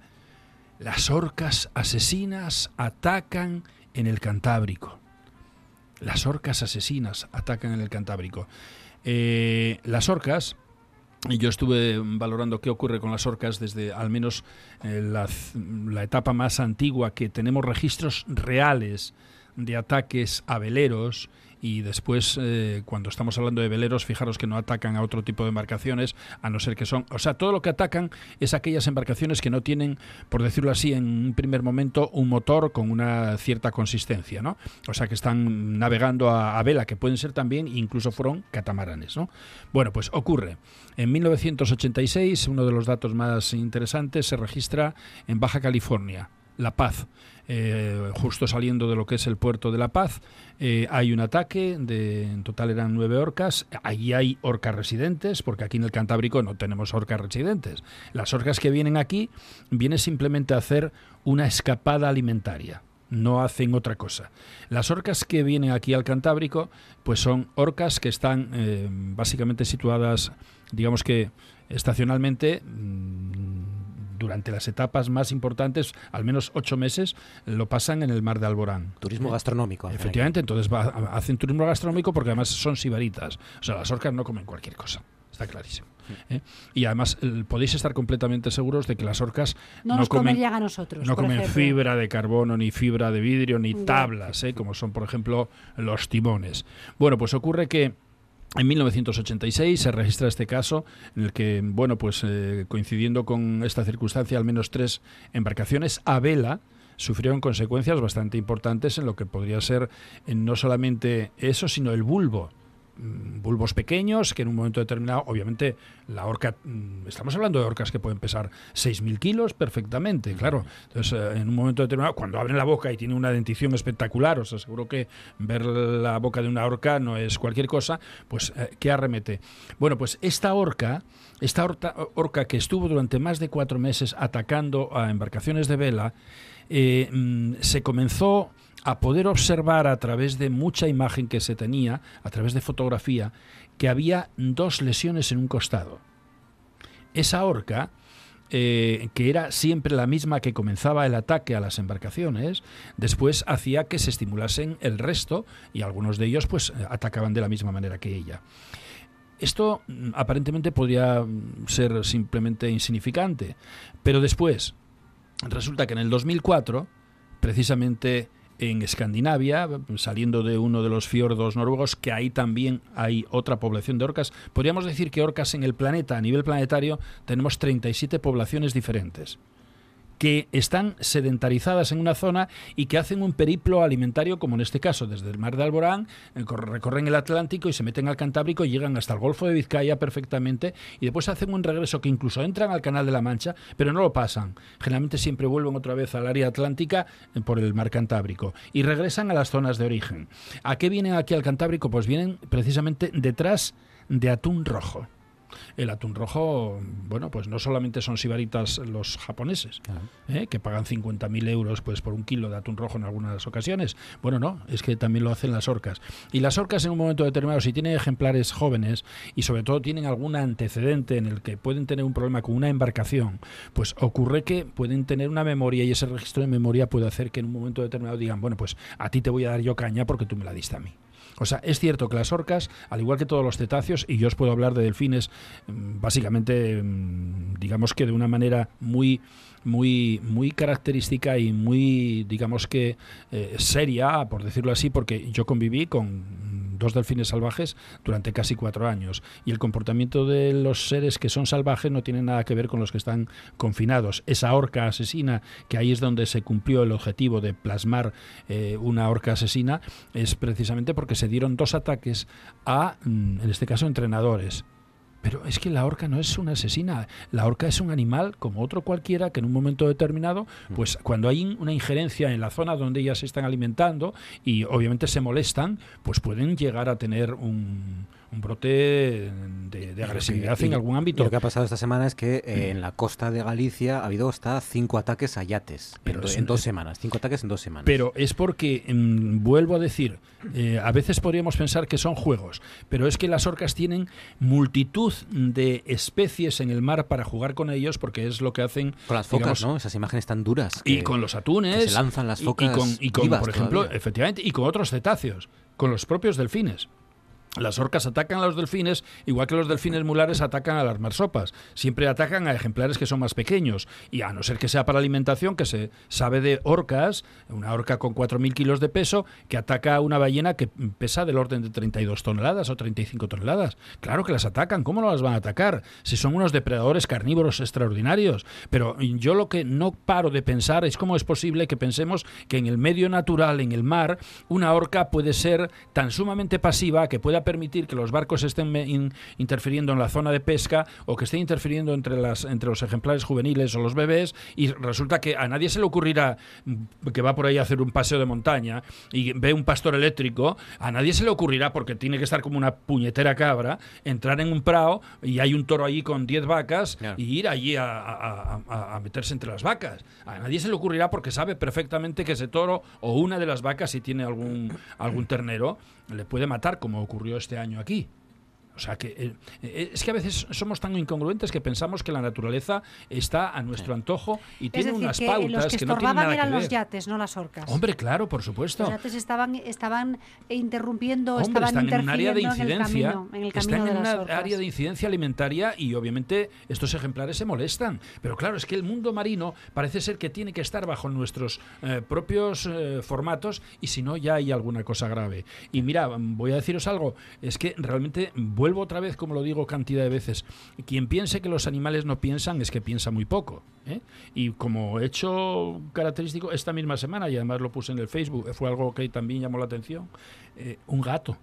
Un gato que ataca a una señora mayor que mm, sufre unas consecuencias y que yo tengo la completa seguridad que están supeditadas a que este gato estuvo confinado durante dos meses y medio con dos mujeres a los que realmente pues él no aceptaba tenerlas las 24 horas del día constantemente con él, llegó un momento en que se cabreó y dijo no, yo aquí no quiero saber nada y aquí quiero mi libertad, quiero mi espacio físico y si no lo tengo, pues me voy a encargar de que lo tengáis. A la mujer hubo que ingresarla primero en Cabueñes y después hubo que ingresarla en Eluca para que realmente se pudiese hacer, en este caso, una intervención de cirugía plástica para recomponer la situación. El gato estuvo durante dos meses en el Parque de la Vida y la verdad es que realmente el gato lo pasó muy mal. Bueno, pues ahora el gato lo está pasando maravillosamente bien porque está en libertad está en libertad y obviamente no está confinado en una zona donde él también estaba agobiado completamente.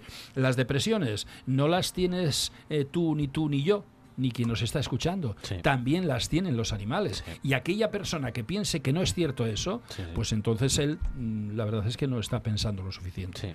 Por lo tanto, a los animales tenemos que darles eh, el, aspecto, en este caso tenemos que entenderles y comprenderles y saber que no podemos interactuar con ellos porque podemos llegar a tener problemas, está clarísimo. Ni las orcas son violentas, son más violentas que una pantera, por ejemplo, ni la pantera de Granada era tal, era un gato muy grande. Es verdad que en honor a los que dijeron que era una pantera, el gato que lo estoy viendo aquí en fotografía es un pedazo de gato, Luis, que madre mía, bueno, el gato negro. Este no te da siete años de mala suerte, no, sé cuántos son. Este hay gatos que pesan 6 kilos, incluso 7 kilos perfectamente, y claro, pero es que vamos a ver, mirar esa imagen que estás viendo ahí.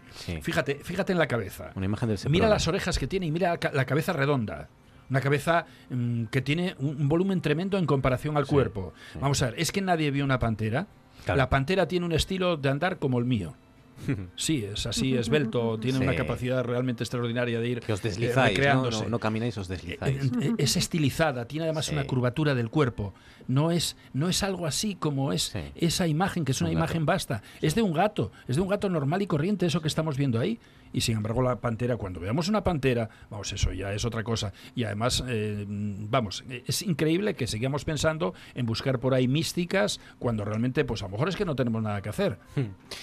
17 eh, sobre las 10. Eh, tengo que preguntarte rápidamente, Francisco Javier, por la vacuna, porque, bueno, mm, a, mí es un asunto, ya lo he dicho alguna vez con Pedro Arcos, pero no me gusta mucho hablar porque porque yo creo que lo que mejor podemos hacer es pensar que la vacuna cuando venga pues lo celebraremos, pero como va a tardar mucho en venir, eh, sobre todo en venir en condiciones, pues que de momento pues tengamos que acostumbrarnos a lo que tenemos, ¿no? Pero ha habido, es verdad, llevamos ya unas semanas con noticias muy contradictorias con la vacuna. Rápidamente, Francisco. Sí, eso es lo que quería decir rápidamente. Primero, que más que hablar de vacuna, hay que hablar de vacunas. Hay muchas vacunas en este momento que se están investigando, nada menos que 175, de las cuales 37 ya están en fase de experimentación clínica. Son vacunas muy diferentes y eh, va a tardar mucho en haber una vacuna. Eh, yo quería decir esto porque se ha alimentado una expectativa, incluso con declaraciones del ministro Illa y algunas informaciones periodísticas que incluso explicaban cómo en noviembre o diciembre ya se iban a distribuir las vacunas en Asturias. Eso no va a ocurrir. Hay muchas dificultades de tipo técnico y logístico para tener una vacuna que se pueda aplicar a toda la población de forma universal. Quizá tengamos una vacuna en primer lugar aprobada para eh, sanitarios o personas que están en, un riesgo específico y más adelante para eh, la población en general. Por lo tanto, va a tardar mucho en haber una vacuna, quizá mm, sean varias vacunas y nos tengamos que, vacunar con diferentes eh, vacunas también de distinto tipo. Entonces, eh, que tengamos eh, paciencia y que mientras tanto sigamos las recomendaciones sanitarias. Y sobre todo lo que sí hay que hacer este año es vacunarse de la gripe, todo aquel que tenga indicación para vacunarse, personas mayores de 65 años y personas con enfermedades crónicas y todo aquel que por su eh, trabajo pues eh, forme parte de un colectivo esencial. Este año eh, el Principado ya ha adquirido 400.000 vacunas y entonces lo importante este año, más que pensar en la vacuna contra la COVID-19, hay que pensar en la vacuna contra la gripe que hay que ponerse todo el mundo que, que tenga que hacerlo. Pues. 2020 la vacuna de la gripe, 2021 ya veremos, ya veremos a ver si llega la vacuna del COVID, pero cualquier otra cosa que les cuenten pues no, no hagan demasiado caso, eh, sobre todo en días como hoy en el que no ha sido mm, ni de lejos un buen día, ni siquiera para Asturias, yo también estoy un poco cansado ya de este triunfalismo ¿no? que tenemos en Asturias, que parece que, que ya nos hemos librado de la pandemia, hoy ha muerto otra persona en Asturias por culpa del COVID-19 y ha habido 80 nuevos positivos, una media de edad de 43 años, 80 nuevos positivos y un fallecido más aquí en Asturias. O sea que vamos a ponernos las pilas, porque luego también, evidentemente, si no nos comparan con España, pues eh, sí, porque en España hay lugares que están muy mal, como Madrid, sin ir más lejos, pero vamos a compararnos con, eh, con Europa, por ejemplo. Y si Asturias comparamos con Europa, ya no pinta tan bien la cosa, ¿eh? Ya no pinta tan bien.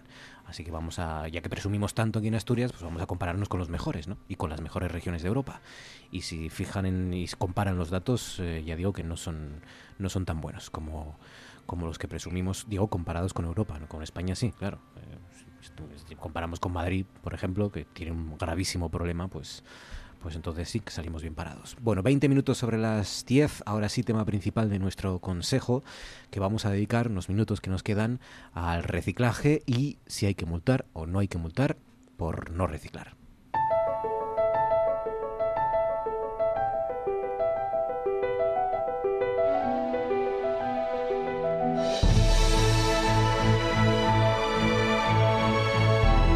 Esto es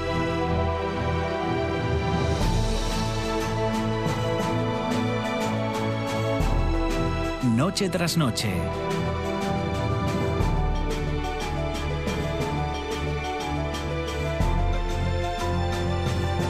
Con Marcos Vega.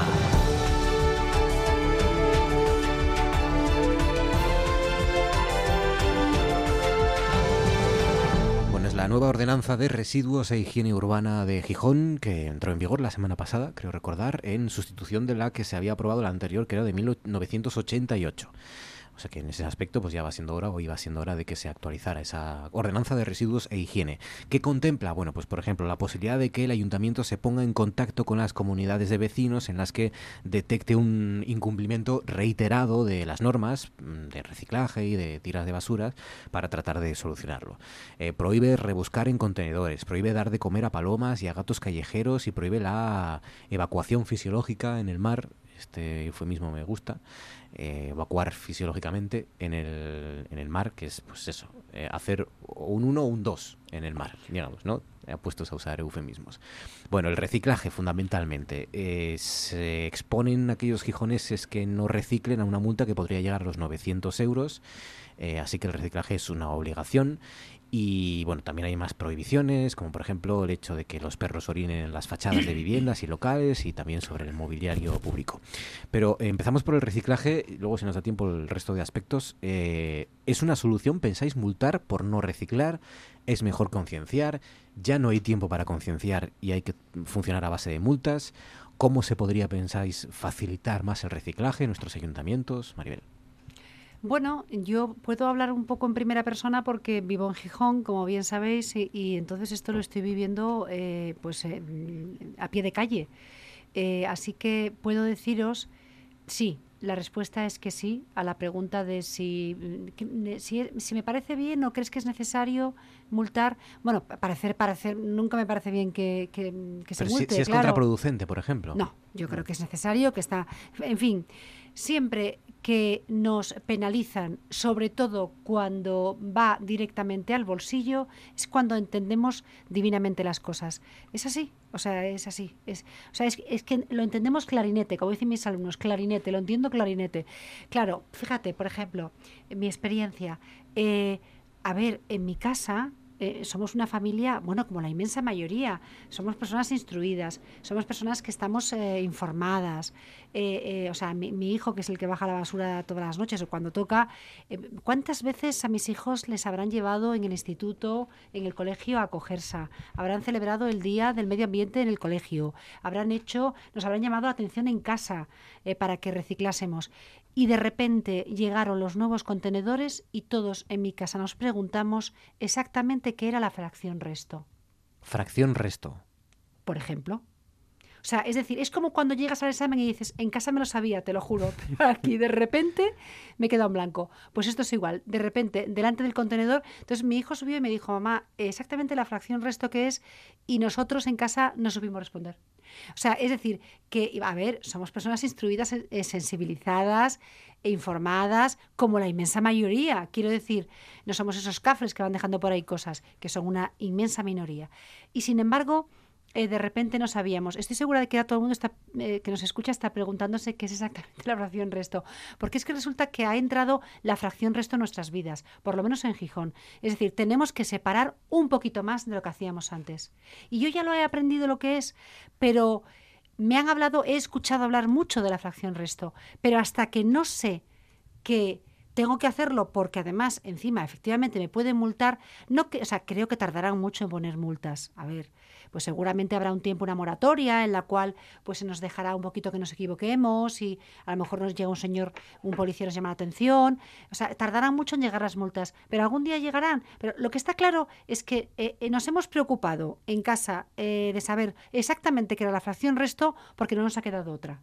Entonces, no me queda otra que decir que sí. O sea, es decir, que efectivamente hace falta que tú sepas que está la espada de Damocles ahí para que empieces a entender las cosas que te han explicado con cancioncillas, con días em, temáticos en la escuela, con viajes a cogerse. Te lo han explicado de muchas maneras. Explícanos, por favor, qué y la fracción resto. Bueno, a ver, a ver si lo digo bien. O sea, en el fondo es muy simple. Es lo que no es lo otro. Vale, o sea, una vez que reciclas todo, lo que queda es la fracción resto. Claro, la gran duda está en, vale, muy bien, lo hemos entendido, a ver, el papel, o sea, y luego todo aquello que va a un punto limpio, eso es un ordenador viejo, o sea, si ya no lo vas a dejar en la basura. Bueno, en fin, no deberías en todo caso. Pero quiero decir, una vez que vidrio, papel, plástico, o sea, los envases de plástico, todo esto que ya sabemos a dónde va, Ahora hay que separar entre orgánica y fracción resto. Es, un poco es la, clave está ahí, de la, gran novedad.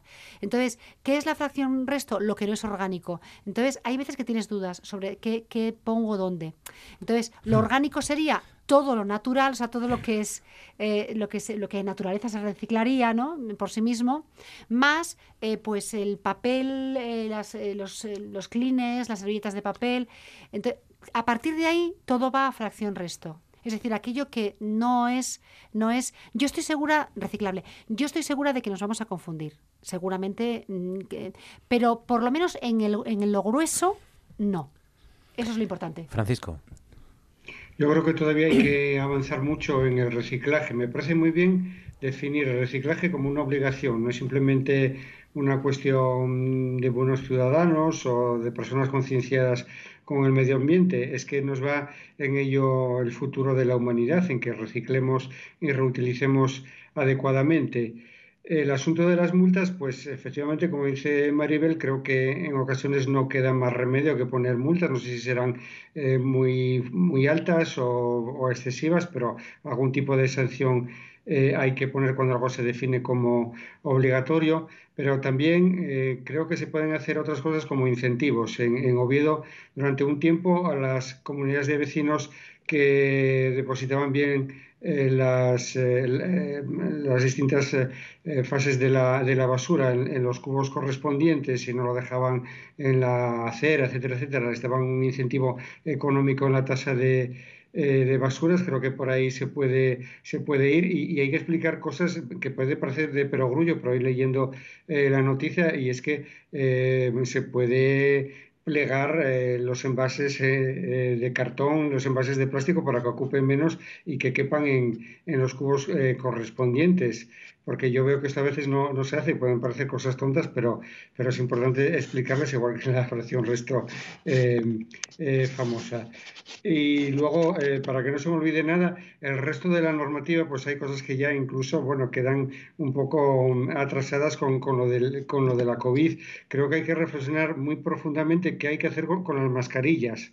Se está convirtiendo en un problema muy serio ¿Qué, pasa con las mascarillas? Con los guantes ahora ya afortunadamente menos, porque como se utilizan menos guantes hay menos problema, pero bueno, con los guantes también, con el resto de, residuos eh, de ese tipo y, sancionar algunas conductas ya no incívicas, sino atentatorias directamente contra la salud, como puede ser eh, comer pipas y escupir eh, los cascos por la calle, porque ya no es solamente que sea una guarrada, sino que en este momento es peligroso. Y yo lo he visto en varias ocasiones durante estos últimos días. Entonces, bueno, que hay que ponerse otra vez a ello. Luis.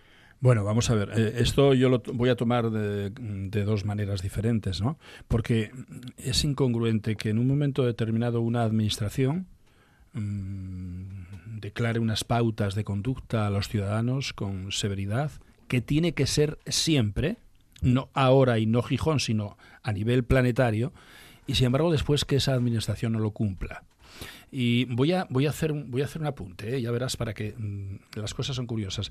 Acabáis de decir qué hacer con las mascarillas, dónde meter las mascarillas a reciclar. Y a mí una persona me preguntó dónde tendría que mm, reciclar o cómo tendría que hacer con el Satisfyer que se le había estropeado.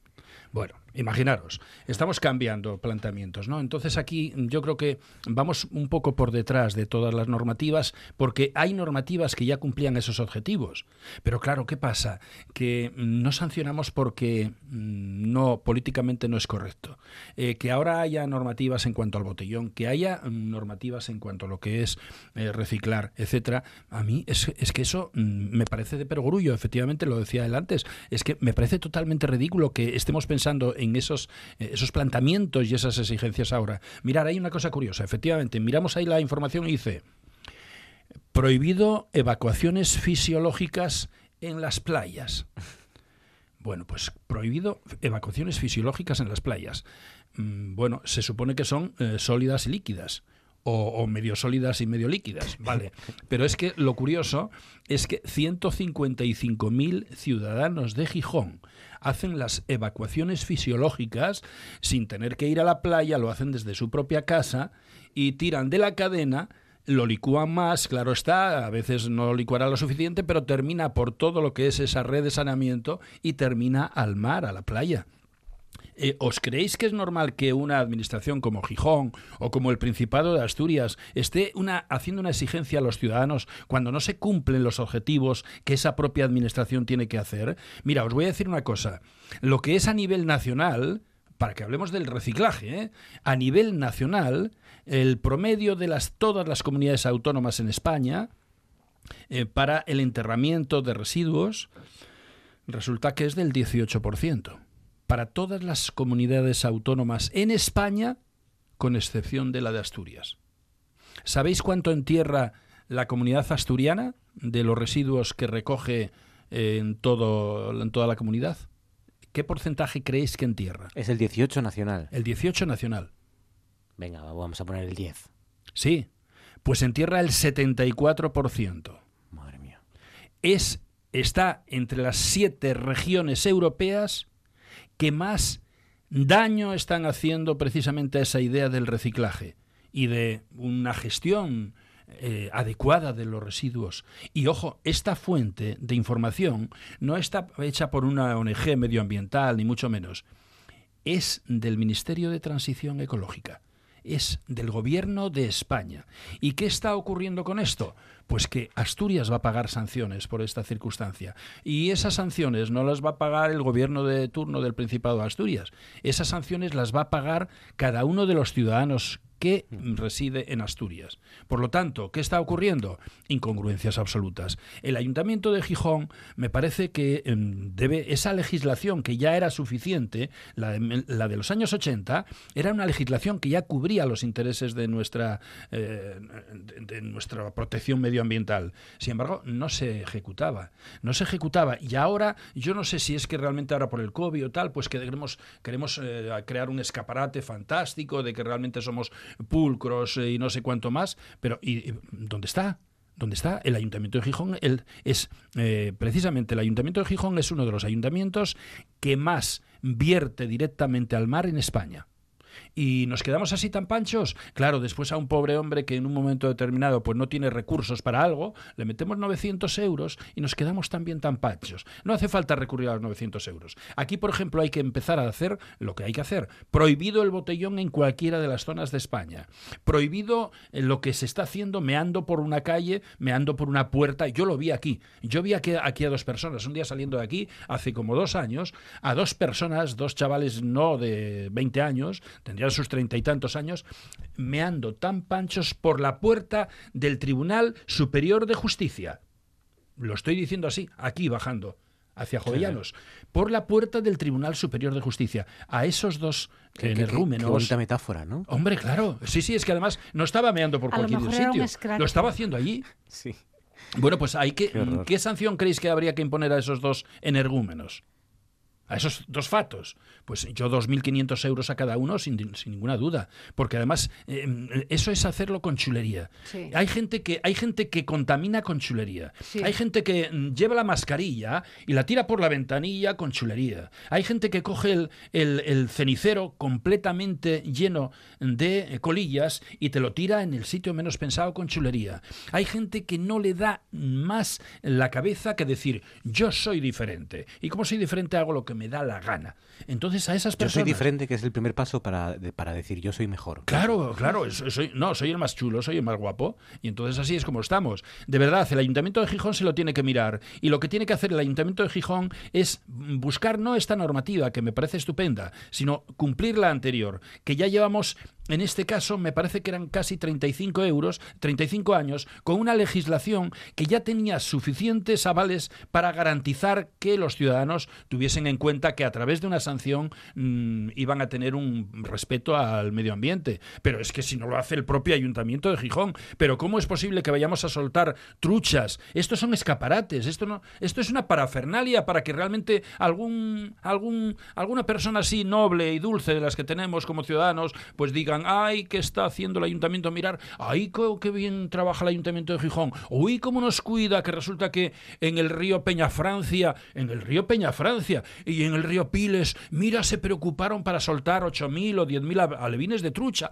Uy, que yo voy a sacar la licencia de pesca por mañana. Mm, vamos, estos además van a engordar mucho esas truchas y en 15 días ya dan la medida, ya vamos a comer una trucha ecológica. Bueno, esto es, esto es increíble. Pero es que esto es lo que hacen las administraciones. O sea, ¿qué es lo que hacen las administraciones? Lo que hicieron, por ejemplo, en este caso, fijaros, en el municipio de Valdés Continío, esta semana. El más atroz de los daños medioambientales en un paisaje no solamente a nivel medioambiental, sino a nivel arqueológico, llevándose tres túmulos funerarios por delante, lo hizo en este caso una empresa eléctrica montando aerogeneradores en un futuro bajo el auspicio del Principado de Asturias. ¿Dónde está ahí el estudio de implantación, en este caso de impacto ambiental, para garantizar que eso no tuviese los problemas que tiene hoy. Y además es que lo están diciendo los vecinos. Sí, es eh, precisamente el Estoupo. Capiecha Martín, puedes mirarlo ahí. Y resulta que ahora sí, ahora, después de que se hizo todo toda una, bueno, una marabunta de, negaciones al respecto. Ahora sí, ahora dicen, vamos a balizar, ahí se aparecen supuestamente tres túmulos funerarios y entonces vamos a ver qué hacemos. No, pero si eso lo hubieran hecho hace dos meses, la obra no hubiera creado ningún problema. Y además, algo realmente vergonzoso, volvemos otra vez, los aerogeneradores están como tal como se están implantando en España, el sistema de parques eólicos, lo único que es es un negocio de las grandes empresas eléctricas. el negocio de las grandes empresas eléctricas. Los túmulos e indicios de actividad minera romana, ¿no? Ahí entre, entre Valdés y pero es que además, es que además es hacer un aeropuerto, porque es una esplanada como para un aeropuerto en una zona virgen, absolutamente virgen, que no va a dar nada al territorio donde realmente se está sentando. Pues bueno, sí, las imágenes la verdad es que es una obra, por favor. Una obra Pero además si, si te no, es que no te imaginas dónde está aquello. Pero claro, es una zona donde dices esto, esto es imposible, esto no se puede permitir aquí. Pero claro, estamos ¿en qué estamos? En los intereses económicos, en la especulación, en que yo, como tengo, eh, pues soy una empresa que no sé qué y no sé qué más, mira, no te preocupes que esto, tú sigue para adelante, que dentro de dos meses decimos, ay, que aquí podría haber habido algo, pero claro, dentro de dos meses, ¿y ya quién va a parar esto? ¿Que vamos a volver a taparlo todo otra vez y pues no como estaba? No, ya está hecho no pasa nada. Por cierto, que nos preguntan por aquí, las mascarillas de, esas de un solo uso, los guantes, todo eso, ni al verde ni al azul, ¿no? Va al, al, al, contenedor general, ¿no? Al de rechazo, que se Hombre, pero es que claro, esa, mascarilla no solamente es un, es un, foco es, un filtro que tiene unos compuestos, es que también tiene unas gomas, tiene muchas otras cosas. O sea, claro, es que reciclar una mascarilla, podrías reciclarla, pero tienes que quitarle, lo primero, la, varilla que tiene de tensión, después tienes que quitarle las gomas, o sea, es un lío. Pues mira, nos dice por aquí... Para... yo que a lo mejor habría que estudiar eh, si se podía en el futuro reciclar, si hay que seguir utilizando mascarillas. De momento no se puede, hay que tirarlo pues eh, al resto de la, de, la basura porque no, no, se recicla y bueno, es un elemento que puede ser mm, sanitariamente peligroso. Eh, nos dice por aquí Ángel Alonso Maribel, porque además añade fotografía, que la otra obra por Arthur, la obra que viste antes de Jauría. Y por lo visto él también la debió ver, porque pone por Arthur y luego Jauría aquí en, en los dos tickets en el teatro. Ay, pues gracias por recordarlo. ¿Cómo se llama nuestro Ángel? Alonso. Gracias, Ángel, por el recordatorio. Y hasta aquí nuestro consejo de actualidad. Eh, Francisco Javier Fernández, Luis Laria, Maribel Dujilde, gracias a los tres. Feliz semana, chicos. Un placer. Gracias, gracias Si usted se anima un día a recorrer el Parque de Doñana para admirar el vuelo de las garzas reales o medir la estilizada pata de los eh, de los zancudos, Doctor Gorroño, déjeme, no me mire, por favor. Este caserón del, del siglo pasado, que conoce el Marqués de Soto Ancho, era utilizado, era utilizado como refugio de caza por los nobles de la corte alfonsín. Bueno, pues recientemente ha sido rehabilitado por el arquitecto Perides, nuestro amigo Perides. Pues bien, en el rehabilitado Palacio de las lo siento, mañana se lo cuento. Esto es Noche tras Noche.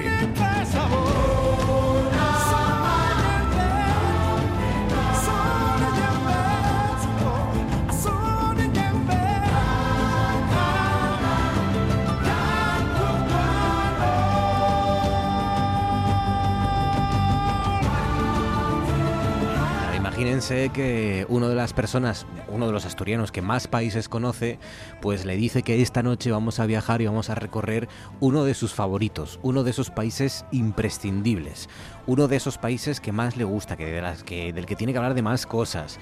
Pues entonces esto ya a uno le pone sobre aviso, ¿no? Alberto Campa, Alberto, buenas noches. Hola Marcos, muy bien. ¿Cómo sí, estás? Sí, la verdad es que nos vamos hoy a un sitio precioso. La verdad es que eh, me presta esa presentación porque ya ves que, bueno, me ilusiono un poco por todo, pero en Etiopía especialmente, sí. Etiopía entonces, ¿no? Ese es nuestro destino de esta noche nuestro destino. La verdad es que es un país que, bueno, que casi todo el mundo eh, instintivamente, eh, los que tenemos así una cierta edad, se nos va un poco la imaginación a, esas hambrunas y a esa parte tan desastrosa de su historia que tuvo en los años 80 y, que, bueno, parece que es un recuerdo que tenemos ahí, pero sin embargo hoy en día se recuperó de todo eso y es uno de los países más prometedores de, África. Pues ya lo saben, estamos en, en, eh, África, África Oriental oriental, ¿no? Más o menos. en, oriental, en el cuerno de, África. El cuerno de África, ya saben, esa parte que es como, sí, como el cuerno de un rinoceronte que en el Golfo de Adén, ¿no? Que sube hacia, hacia arriba, pues eh, eh, una parte que no es el propio cuerno, pero está justo ahí, ¿no? Es Etiopía. Sí. Sí, de hecho antes, bueno, pues eh, países como hoy independientes como Eritrea también eran parte pues de esa antigua Abisinia y bueno, pues hoy también componen pues parte de ese cuerno de África, pues también eh, lo que es eh, Somalia y Djibouti, un pequeño país que también tuve oportunidad de visitar en ese viaje. Historia en Etiopía la que queramos y más, claro.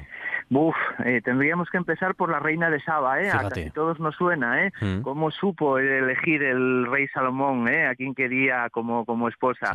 Y bueno, pues por supuesto que podemos remontarnos eh, muy, muy, muy atrás incluso nos podemos remontar hasta la cuna de la humanidad, ¿no? Eh, Lucy, eh, ese ancestro nuestro, ese antepasado que, bueno, pues que también tienes oportunidad de, conocerlo allí en el museo de la capital de, de Addis Abeba. Lucy, el, esqueleto, ¿no? Del que se dice que se le puso el nombre por la canción de los Beatles, porque se muy bien. que sonaba, ¿no? Cuando sí, cuando lo descubrieron y cuando lo descubrieron. Sí, sí, y que es nuestra nuestra abuela, nuestra tatarabuela, digamos.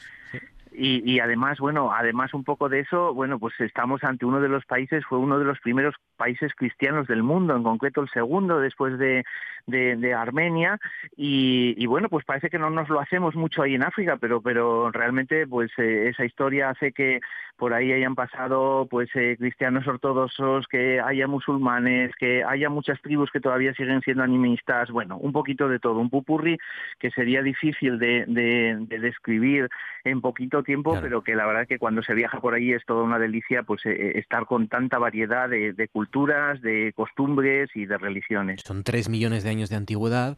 Eh, has hablado de, cristianismo.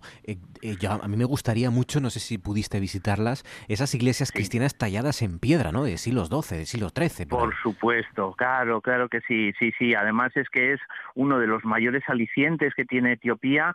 la libela está en el norte del país y y bueno, pues lógicamente es visita obligada cuando, cuando se viaja allí, porque la verdad es que es una maravilla. Solamente mm, contemplarlas desde arriba, ver un poco lo que mm, tuvieron que hacer, porque mm, toda esa piedra, tener que tallarla hacia abajo, digamos que ir descubriendo después las iglesias con, con, esas cruces que formaban, hacerlo, la verdad es que, bueno, pues eh, era, era todo un reto y parece increíble que en aquellos años se, se hubiese hecho, sí. La capital, Addis Abeba. La capital, Addis Abeba, una ciudad muy caótica. La verdad es que cuando llegas, la verdad es que no te encuentras del todo bien, porque es una ciudad enorme, te cuesta mucho adaptarte a ella, pero bueno, es la puerta de entrada de su aeropuerto internacional, donde tienes que, bueno, pues ir sacándote ahí el visado si no lo tienes, y donde, bueno, pues vas a pasar muchas veces por ella, porque un país tan grande y cuyo centro es Addis Abeba, pues eh, hace que esto sea el centro neurálgico para visitar después un poco pues esas tribus del sur, lo que es la parte musulmana del, del este y como decías antes, pues la Libela, otros lugares que están al, norte del país. La ciudad es, mm, bueno, tiene sitios bonitos, eh, también pues tiene una parte italiana que, que, bueno, pues hace que muchos turistas y muchos viajeros pues se vayan quedando por, por esa zona un poquito más occidental, pero sobre todo lo que tiene son grandes mercados, eh, la zona de mercado y sobre todo después, bueno, pues también un poco pues iglesias como Bete Marián, que, que bueno, que merece mucho la pena también visitar cuando estás por ahí. ¿En qué te moviste? ¿Cartera, tren, como, avión? Eh, porque es un país muy grande, sí, Muy grande, muy grande. Sí, alguna vez hicimos, hablamos también un poco igual que, que, en India, ¿no? Al ser un país tan enorme tienes que intentar manejar todos los transportes. Y digo todos porque, bueno, aunque te pases, yo en mi caso estuve el año pasado, en septiembre, como unas tres semanas, pero así todo, pues eh, te puedes mover por carretera, en pequeñas furgonetas, en autobuses, que es como más me gusta por el contacto con la gente, pero sí es verdad que después el avión y sobre todo su compañía de bandera, que la verdad es que es una compañía muy buena y la verdad es que tiene muchísimas conexiones, buenos horarios y buenos precios, pues te hacen que puedas conectar con zonas del norte como es Aksum o con zonas un poco ya limítrofes con Somalia o con Djibouti y que bueno pues que lógicamente ganes tiempo porque si no por carretera habría muchos eh, muchas etapas que serían de dos o, tres días. Hay una línea de tren que une em, Addis Abeba también pues con el con, con ese con esa zona del mar lo que hoy en día es eh, Djibouti pero bueno sí que el tren se quedó un poquito más obsoleto y hay muy pocas frecuencias a la semana. Y aparte de Addis Abeba, ¿más ciudades interesantes o que merezcan la pena? Pues mira, ahí podríamos nombrar unas cuantas, ¿no? Hemos ya nombrado, por supuesto, eh, la Libela, pero bueno, hay otra ciudad muy interesante en la zona más musulmana que se llama Arar, por donde ya también pasaron grandes viajeros como Richard Barton y también eh, estuvo, bueno, pues eh, siempre inmersa, bueno, pues en ese ambiente musulmán con mercados, callejitas, los tocos, el regateo. los tocos, y la verdad es que, bueno, pues dentro de, de lo que es hoy una Etiopía mucho más eh, cristiana, mucho más ortodoxa, parece que, bueno, que cuando llegas después de haber visitado otras zonas, eh, estás como en ese mundo islámico, pero la verdad es que es muy bonita, ¿no? Y después, por supuesto, a toda la gente que le gusten las tribus, eh, sobre todo, bueno, pues gente que disfruta yendo a, ver gente que hoy en el siglo XXI todavía sigue viviendo como hace cientos de años, pues todo lo que es el Valle del Lomo, todo lo que es la zona donde están los Mursi, los Hammer, todas esas tribus, pues apasiona pues estoy recordando a muchos amigos que, les gusta un poco ese tipo de turismo y que siempre que haya oportunidad, pues también se, puede visitar, al sur de Etiopía sobre todo. Y luego la comida, porque ya saben que Alberto Campa no nos va a llevar a comer cualquier cosa, sino que él come en los sitios donde comen los, los, propios habitantes de Etiopía, ¿no? Los etíopes. Y tú improvisando por carreteras, por estaciones, me has hablado de, bueno, de la, del café, hay buen café en Etiopía, ¿no? Tiene mucha fama. Es que es, igual que es la cuna de la humanidad, por eso sorprende tanto el país, es la cuna del café, es decir, el, café y todo el procedimiento también un poco para, para bueno, pues para procesarlo, para después eh, prepararlo, pues eh, son unos verdaderos artistas y la verdad es que la ceremonia que hoy en día todavía hacen, tanto en un pequeño poblado como en el aeropuerto cuando estás esperando un vuelo, eh, es similar, es decir, el café se tarda en preparar pues unos 10, 15 minutos, te sientas a verlo, cómo es un poco el proceso, cómo se hierve el agua, cómo se va colando y la verdad es que es toda una maravilla. Pero si hablamos después de comida, hay un plato que lo inunda todo, que es la injera, un cereal que se cultiva muchísimo en Etiopía y que, bueno, pues haciendo una masa muy parecida a lo que es eh, pues, pues la pizza, pero más blandita y condimentada y acompañada de, de muchas otras cosas como verduras o carnes, es el plato principal y se come en todos los sitios. Está muy buena, para nuestro paladar es un poco mm, ácida, pero en realidad después te acostumbras y la verdad es que está muy, muy, muy buena. La injera y un buen café de Etiopía. Y luego, claro, estamos en África, mm, prácticamente cada país que uno visite, naturaleza, fauna, geografía, ¿no? Impactante. Sí, la verdad es que sí. Hoy en día en África mm, hay grandes países que, bueno, pues son exportadores de, de, ese turismo de naturaleza, de safari, como puede ser Kenia o puede ser Tanzania, Sudáfrica, pero sí es verdad que, bueno, pues ya yéndonos un poquito más al norte, parece que va desapareciendo esa fauna, tanto en África del Oeste como en África del Este, pero Etiopía todavía sigue teniendo, pues desde mucha zona donde mm, hay lagos, donde están todavía los hipopótamos presentes y puedes ir a, conocerlos, como en el lago Arasa, me acuerdo que, estuve viéndolos, también un poco, eh, pues eh, muchos monos que hay también en zonas de montaña, como las montañas Imen en el norte, y después, por otro lado, también, bueno, pues no solamente esa fauna, sino que después un poco la vegetación y los accidentes geográficos, como por ejemplo un sitio que se me viene ahora a la mente, que son las cataratas del, del Nilo Azul, todo una maravilla y precisamente muy cerquita de allí, en el lago Tana, pues nace ese, ese, ese Nilo azul, igual que el Nilo Blanco pues nace en, la zona de Uganda, en, en Jinja. Qué guapo. Oye, em, ya que hablamos de África, eh, Alberto, a mí siempre me gusta reivindicar contigo que África es muchísimo más que las noticias de conflictos, que las hambrunas, es muchísimo más que eso, es un continente seguramente el más desconocido y, uno de los más grandes eh, y que a veces casi lo resumimos en eso, en, un país, ¿no? Y, incluso mm. países como Etiopía son abrumadoramente grandes y difíciles de entender, ¿no? Y, tú es uno de esos países en los que confías en en, un futuro muy halagüeño, ¿no?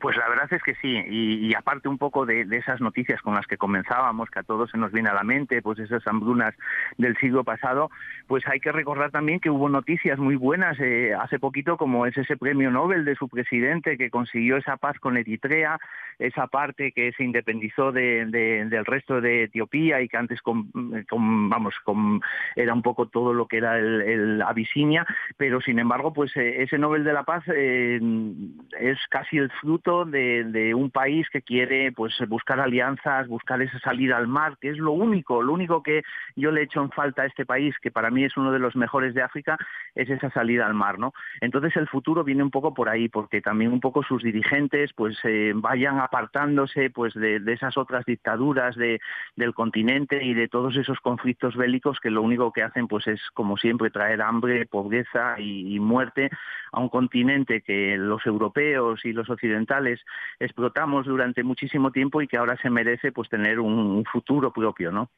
Pues ya lo saben, vayan a Etiopía, aunque no sea de los destinos más publicitados, ¿verdad? Pero vayan a Etiopía cuando podamos viajar, porque les va a sorprender y va a ser un viaje inolvidable. Se lo dice el tipo que más países conoce de nuestros vecinos.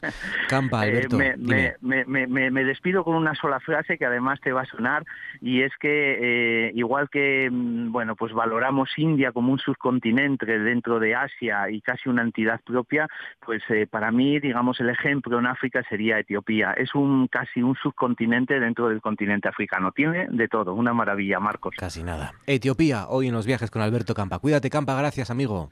Venga, hasta luego, Marcos, chao.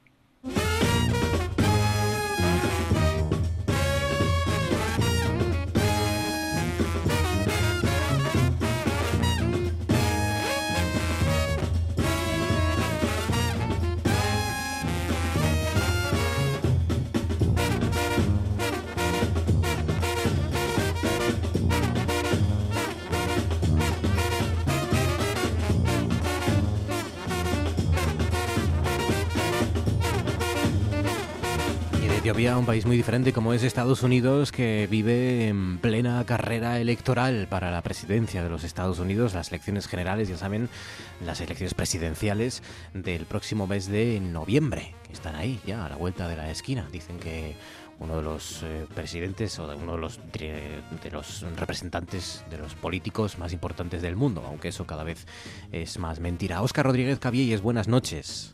Hola Marcos, buenas noches. Bueno, esta semana hemos conocido que, que hay votantes a los que no les gusta Donald Trump, eso todo ya nos lo imaginábamos, pero que tampoco les gusta Biden. Esta va a ser una de las grandes bazas eh, para los republicanos en las próximas elecciones, ¿no? Que los demócratas no acaban, o muchos demócratas no acaban de coincidir con Joe Biden, no les acaba de gustar a Joe Biden, ¿no? Eh, yo creo que por ahí lo califican incluso como el candidato vainilla, ¿no? Como cuando uno va a comprar un helado, solo queda de vainilla y bueno, pues te tomas el de vainilla porque no queda otra, ¿no? Bueno, vemos que sucedió un poco eh, en las elecciones anteriores con Trump y Hillary, que también mucha gente decían que, bueno, que, es que no les gusta ninguna de las dos opciones sea, que en realidad Hillary, hombre, aquí los medios nos la presentaban como la buena de la película, por decirlo de alguna manera, pero allí la gente, bueno, está un poco cansado ya de algunas cosas que había hecho en su trayectoria política y no la veían como una candidata buena para dirigir el, país. El desencanto yo creo que, que marca mucho las elecciones de Estados Unidos y se ve mucho en la participación. Eh, es un país en el que participa muy poca gente tenemos que pensar que, por ejemplo, eh, aquí en bueno, la mayoría de los países está en torno al 70% de participación. En Estados Unidos eh, el máximo de participación lo tuvieron en 2008 cuando ganó Barack Obama eh, y fue el 64%. Unos años después, en 2016, el 55%. O sea que mucha gente se queda en casa. Y lo que está por ver es también con este tema de la pandemia, si ese porcentaje de votantes no será menor aún por el miedo que tiene la gente a acudir a los eh, lugares de votación y tal con, todo este tema del coronavirus. Es verdad que son muchos factores, van a ser unas elecciones muy complicadas. Eh, ya les explicamos en su momento lo difícil que es ya registrarse para votar, ¿no? Porque hay que hacer mucho papeleo, porque no es como nosotros que vamos con el DNI, buscamos nuestra mesa y, ya está. Allí tienes que registrarte primero, tienes que hacer una serie de trámites, em, en fin, si has cambiado tu situación como ciudadano, pues también tienes que actualizar todo eso. Es decir, que no es, no es sencillo y luego los colegios electorales no están tan cerca, las distancias no son tan cortas como aquí, en fin, que hay que, digamos, eh, tener empeño, ¿no? Para, para votar, si uno quiere ir a votar. Aquí nos lo ponen fácil porque te llegan hasta las papeletas a casa y todos estamos registrados, es simplemente como tú dices, una cosa que cualquiera puede hacer. Ahí es más complicado, digamos que es como una labor que tiene que enfrentarse cada uno mm, como algo individual, no como algo que te facilite, ¿no? Eh, como aquí. Y, y, bueno, claro, o sea, la gente también le echa para atrás, además de que eh, normalmente la gente yo creo que no ven al presidente de Estados Unidos, aunque nosotros lo veamos mm, como una persona muy poderosa que influye en las vidas de mucha gente. Allí mm, es un país muy grande, Estados Unidos, como sabemos, está formado por muchos estados y ven, yo creo, más importante al, gobernador de su estado o incluso de su ayuntamiento, de su ciudad, eh, que no al presidente de Estados Unidos, que en realidad es un tío que vive, pues a lo mejor a miles de kilómetros de tu casa, ¿no? que lo ves por la tele igual que lo vemos aquí. O sea, que no tienen tanta ese sentimiento de que pueda realmente el que sea presidente de Estados Unidos cambiar realmente la vida de, las personas que viven en comunidades locales o, o, bueno, en ciudades de tamaño más pequeño, ¿no? Y luego, bueno, por otra parte, también lo que decías al principio, el, el oponente Biden, pues eh, tampoco mm, está mostrando claramente, yo creo que tenía que ser el momento de mostrar ya cuáles son sus líneas, o sea, lo que quiere eh, realmente avanzar, ¿no? Por ejemplo, bueno, pues sí que sabemos que quiere mm, buscar avances en la clase media, mejorar la protección ambiental, eh, medioambiental y, bueno, los derechos a la atención sanitaria, médica que se cargó Trump y que Barack Obama pues había iniciado, ¿no? La elección más importante de nuestras vidas es lo que han dicho los candidatos esta semana y bueno, pues a lo mejor no tanto, pero sí que influye también a los asturianos, ¿no? De alguna forma, porque cada vez vivimos en un mundo más globalizado y las decisiones del presidente de los Estados Unidos cada vez nos afectan más. La repasamos aquí con Óscar Rodríguez Cabiellas. Óscar, cuídate amigo, gracias y un abrazo. Gracias, un abrazo. Con nuestro guía por Estados Unidos, marchamos.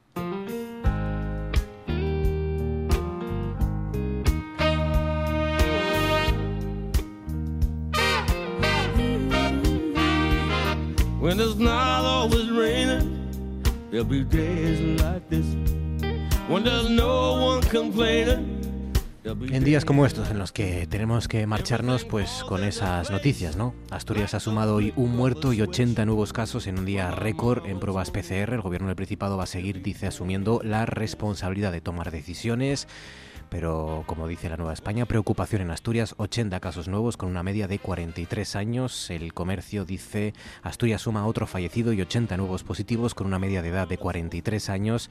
La pandemia se recrudece en Asturias, dice la voz de Asturias, un fallecido y 80 nuevos positivos. Tengan mucha precaución ahí fuera. Gracias por confiar en nosotros. Mañana estaremos aquí para hacerles compañía. Hasta entonces. Oh,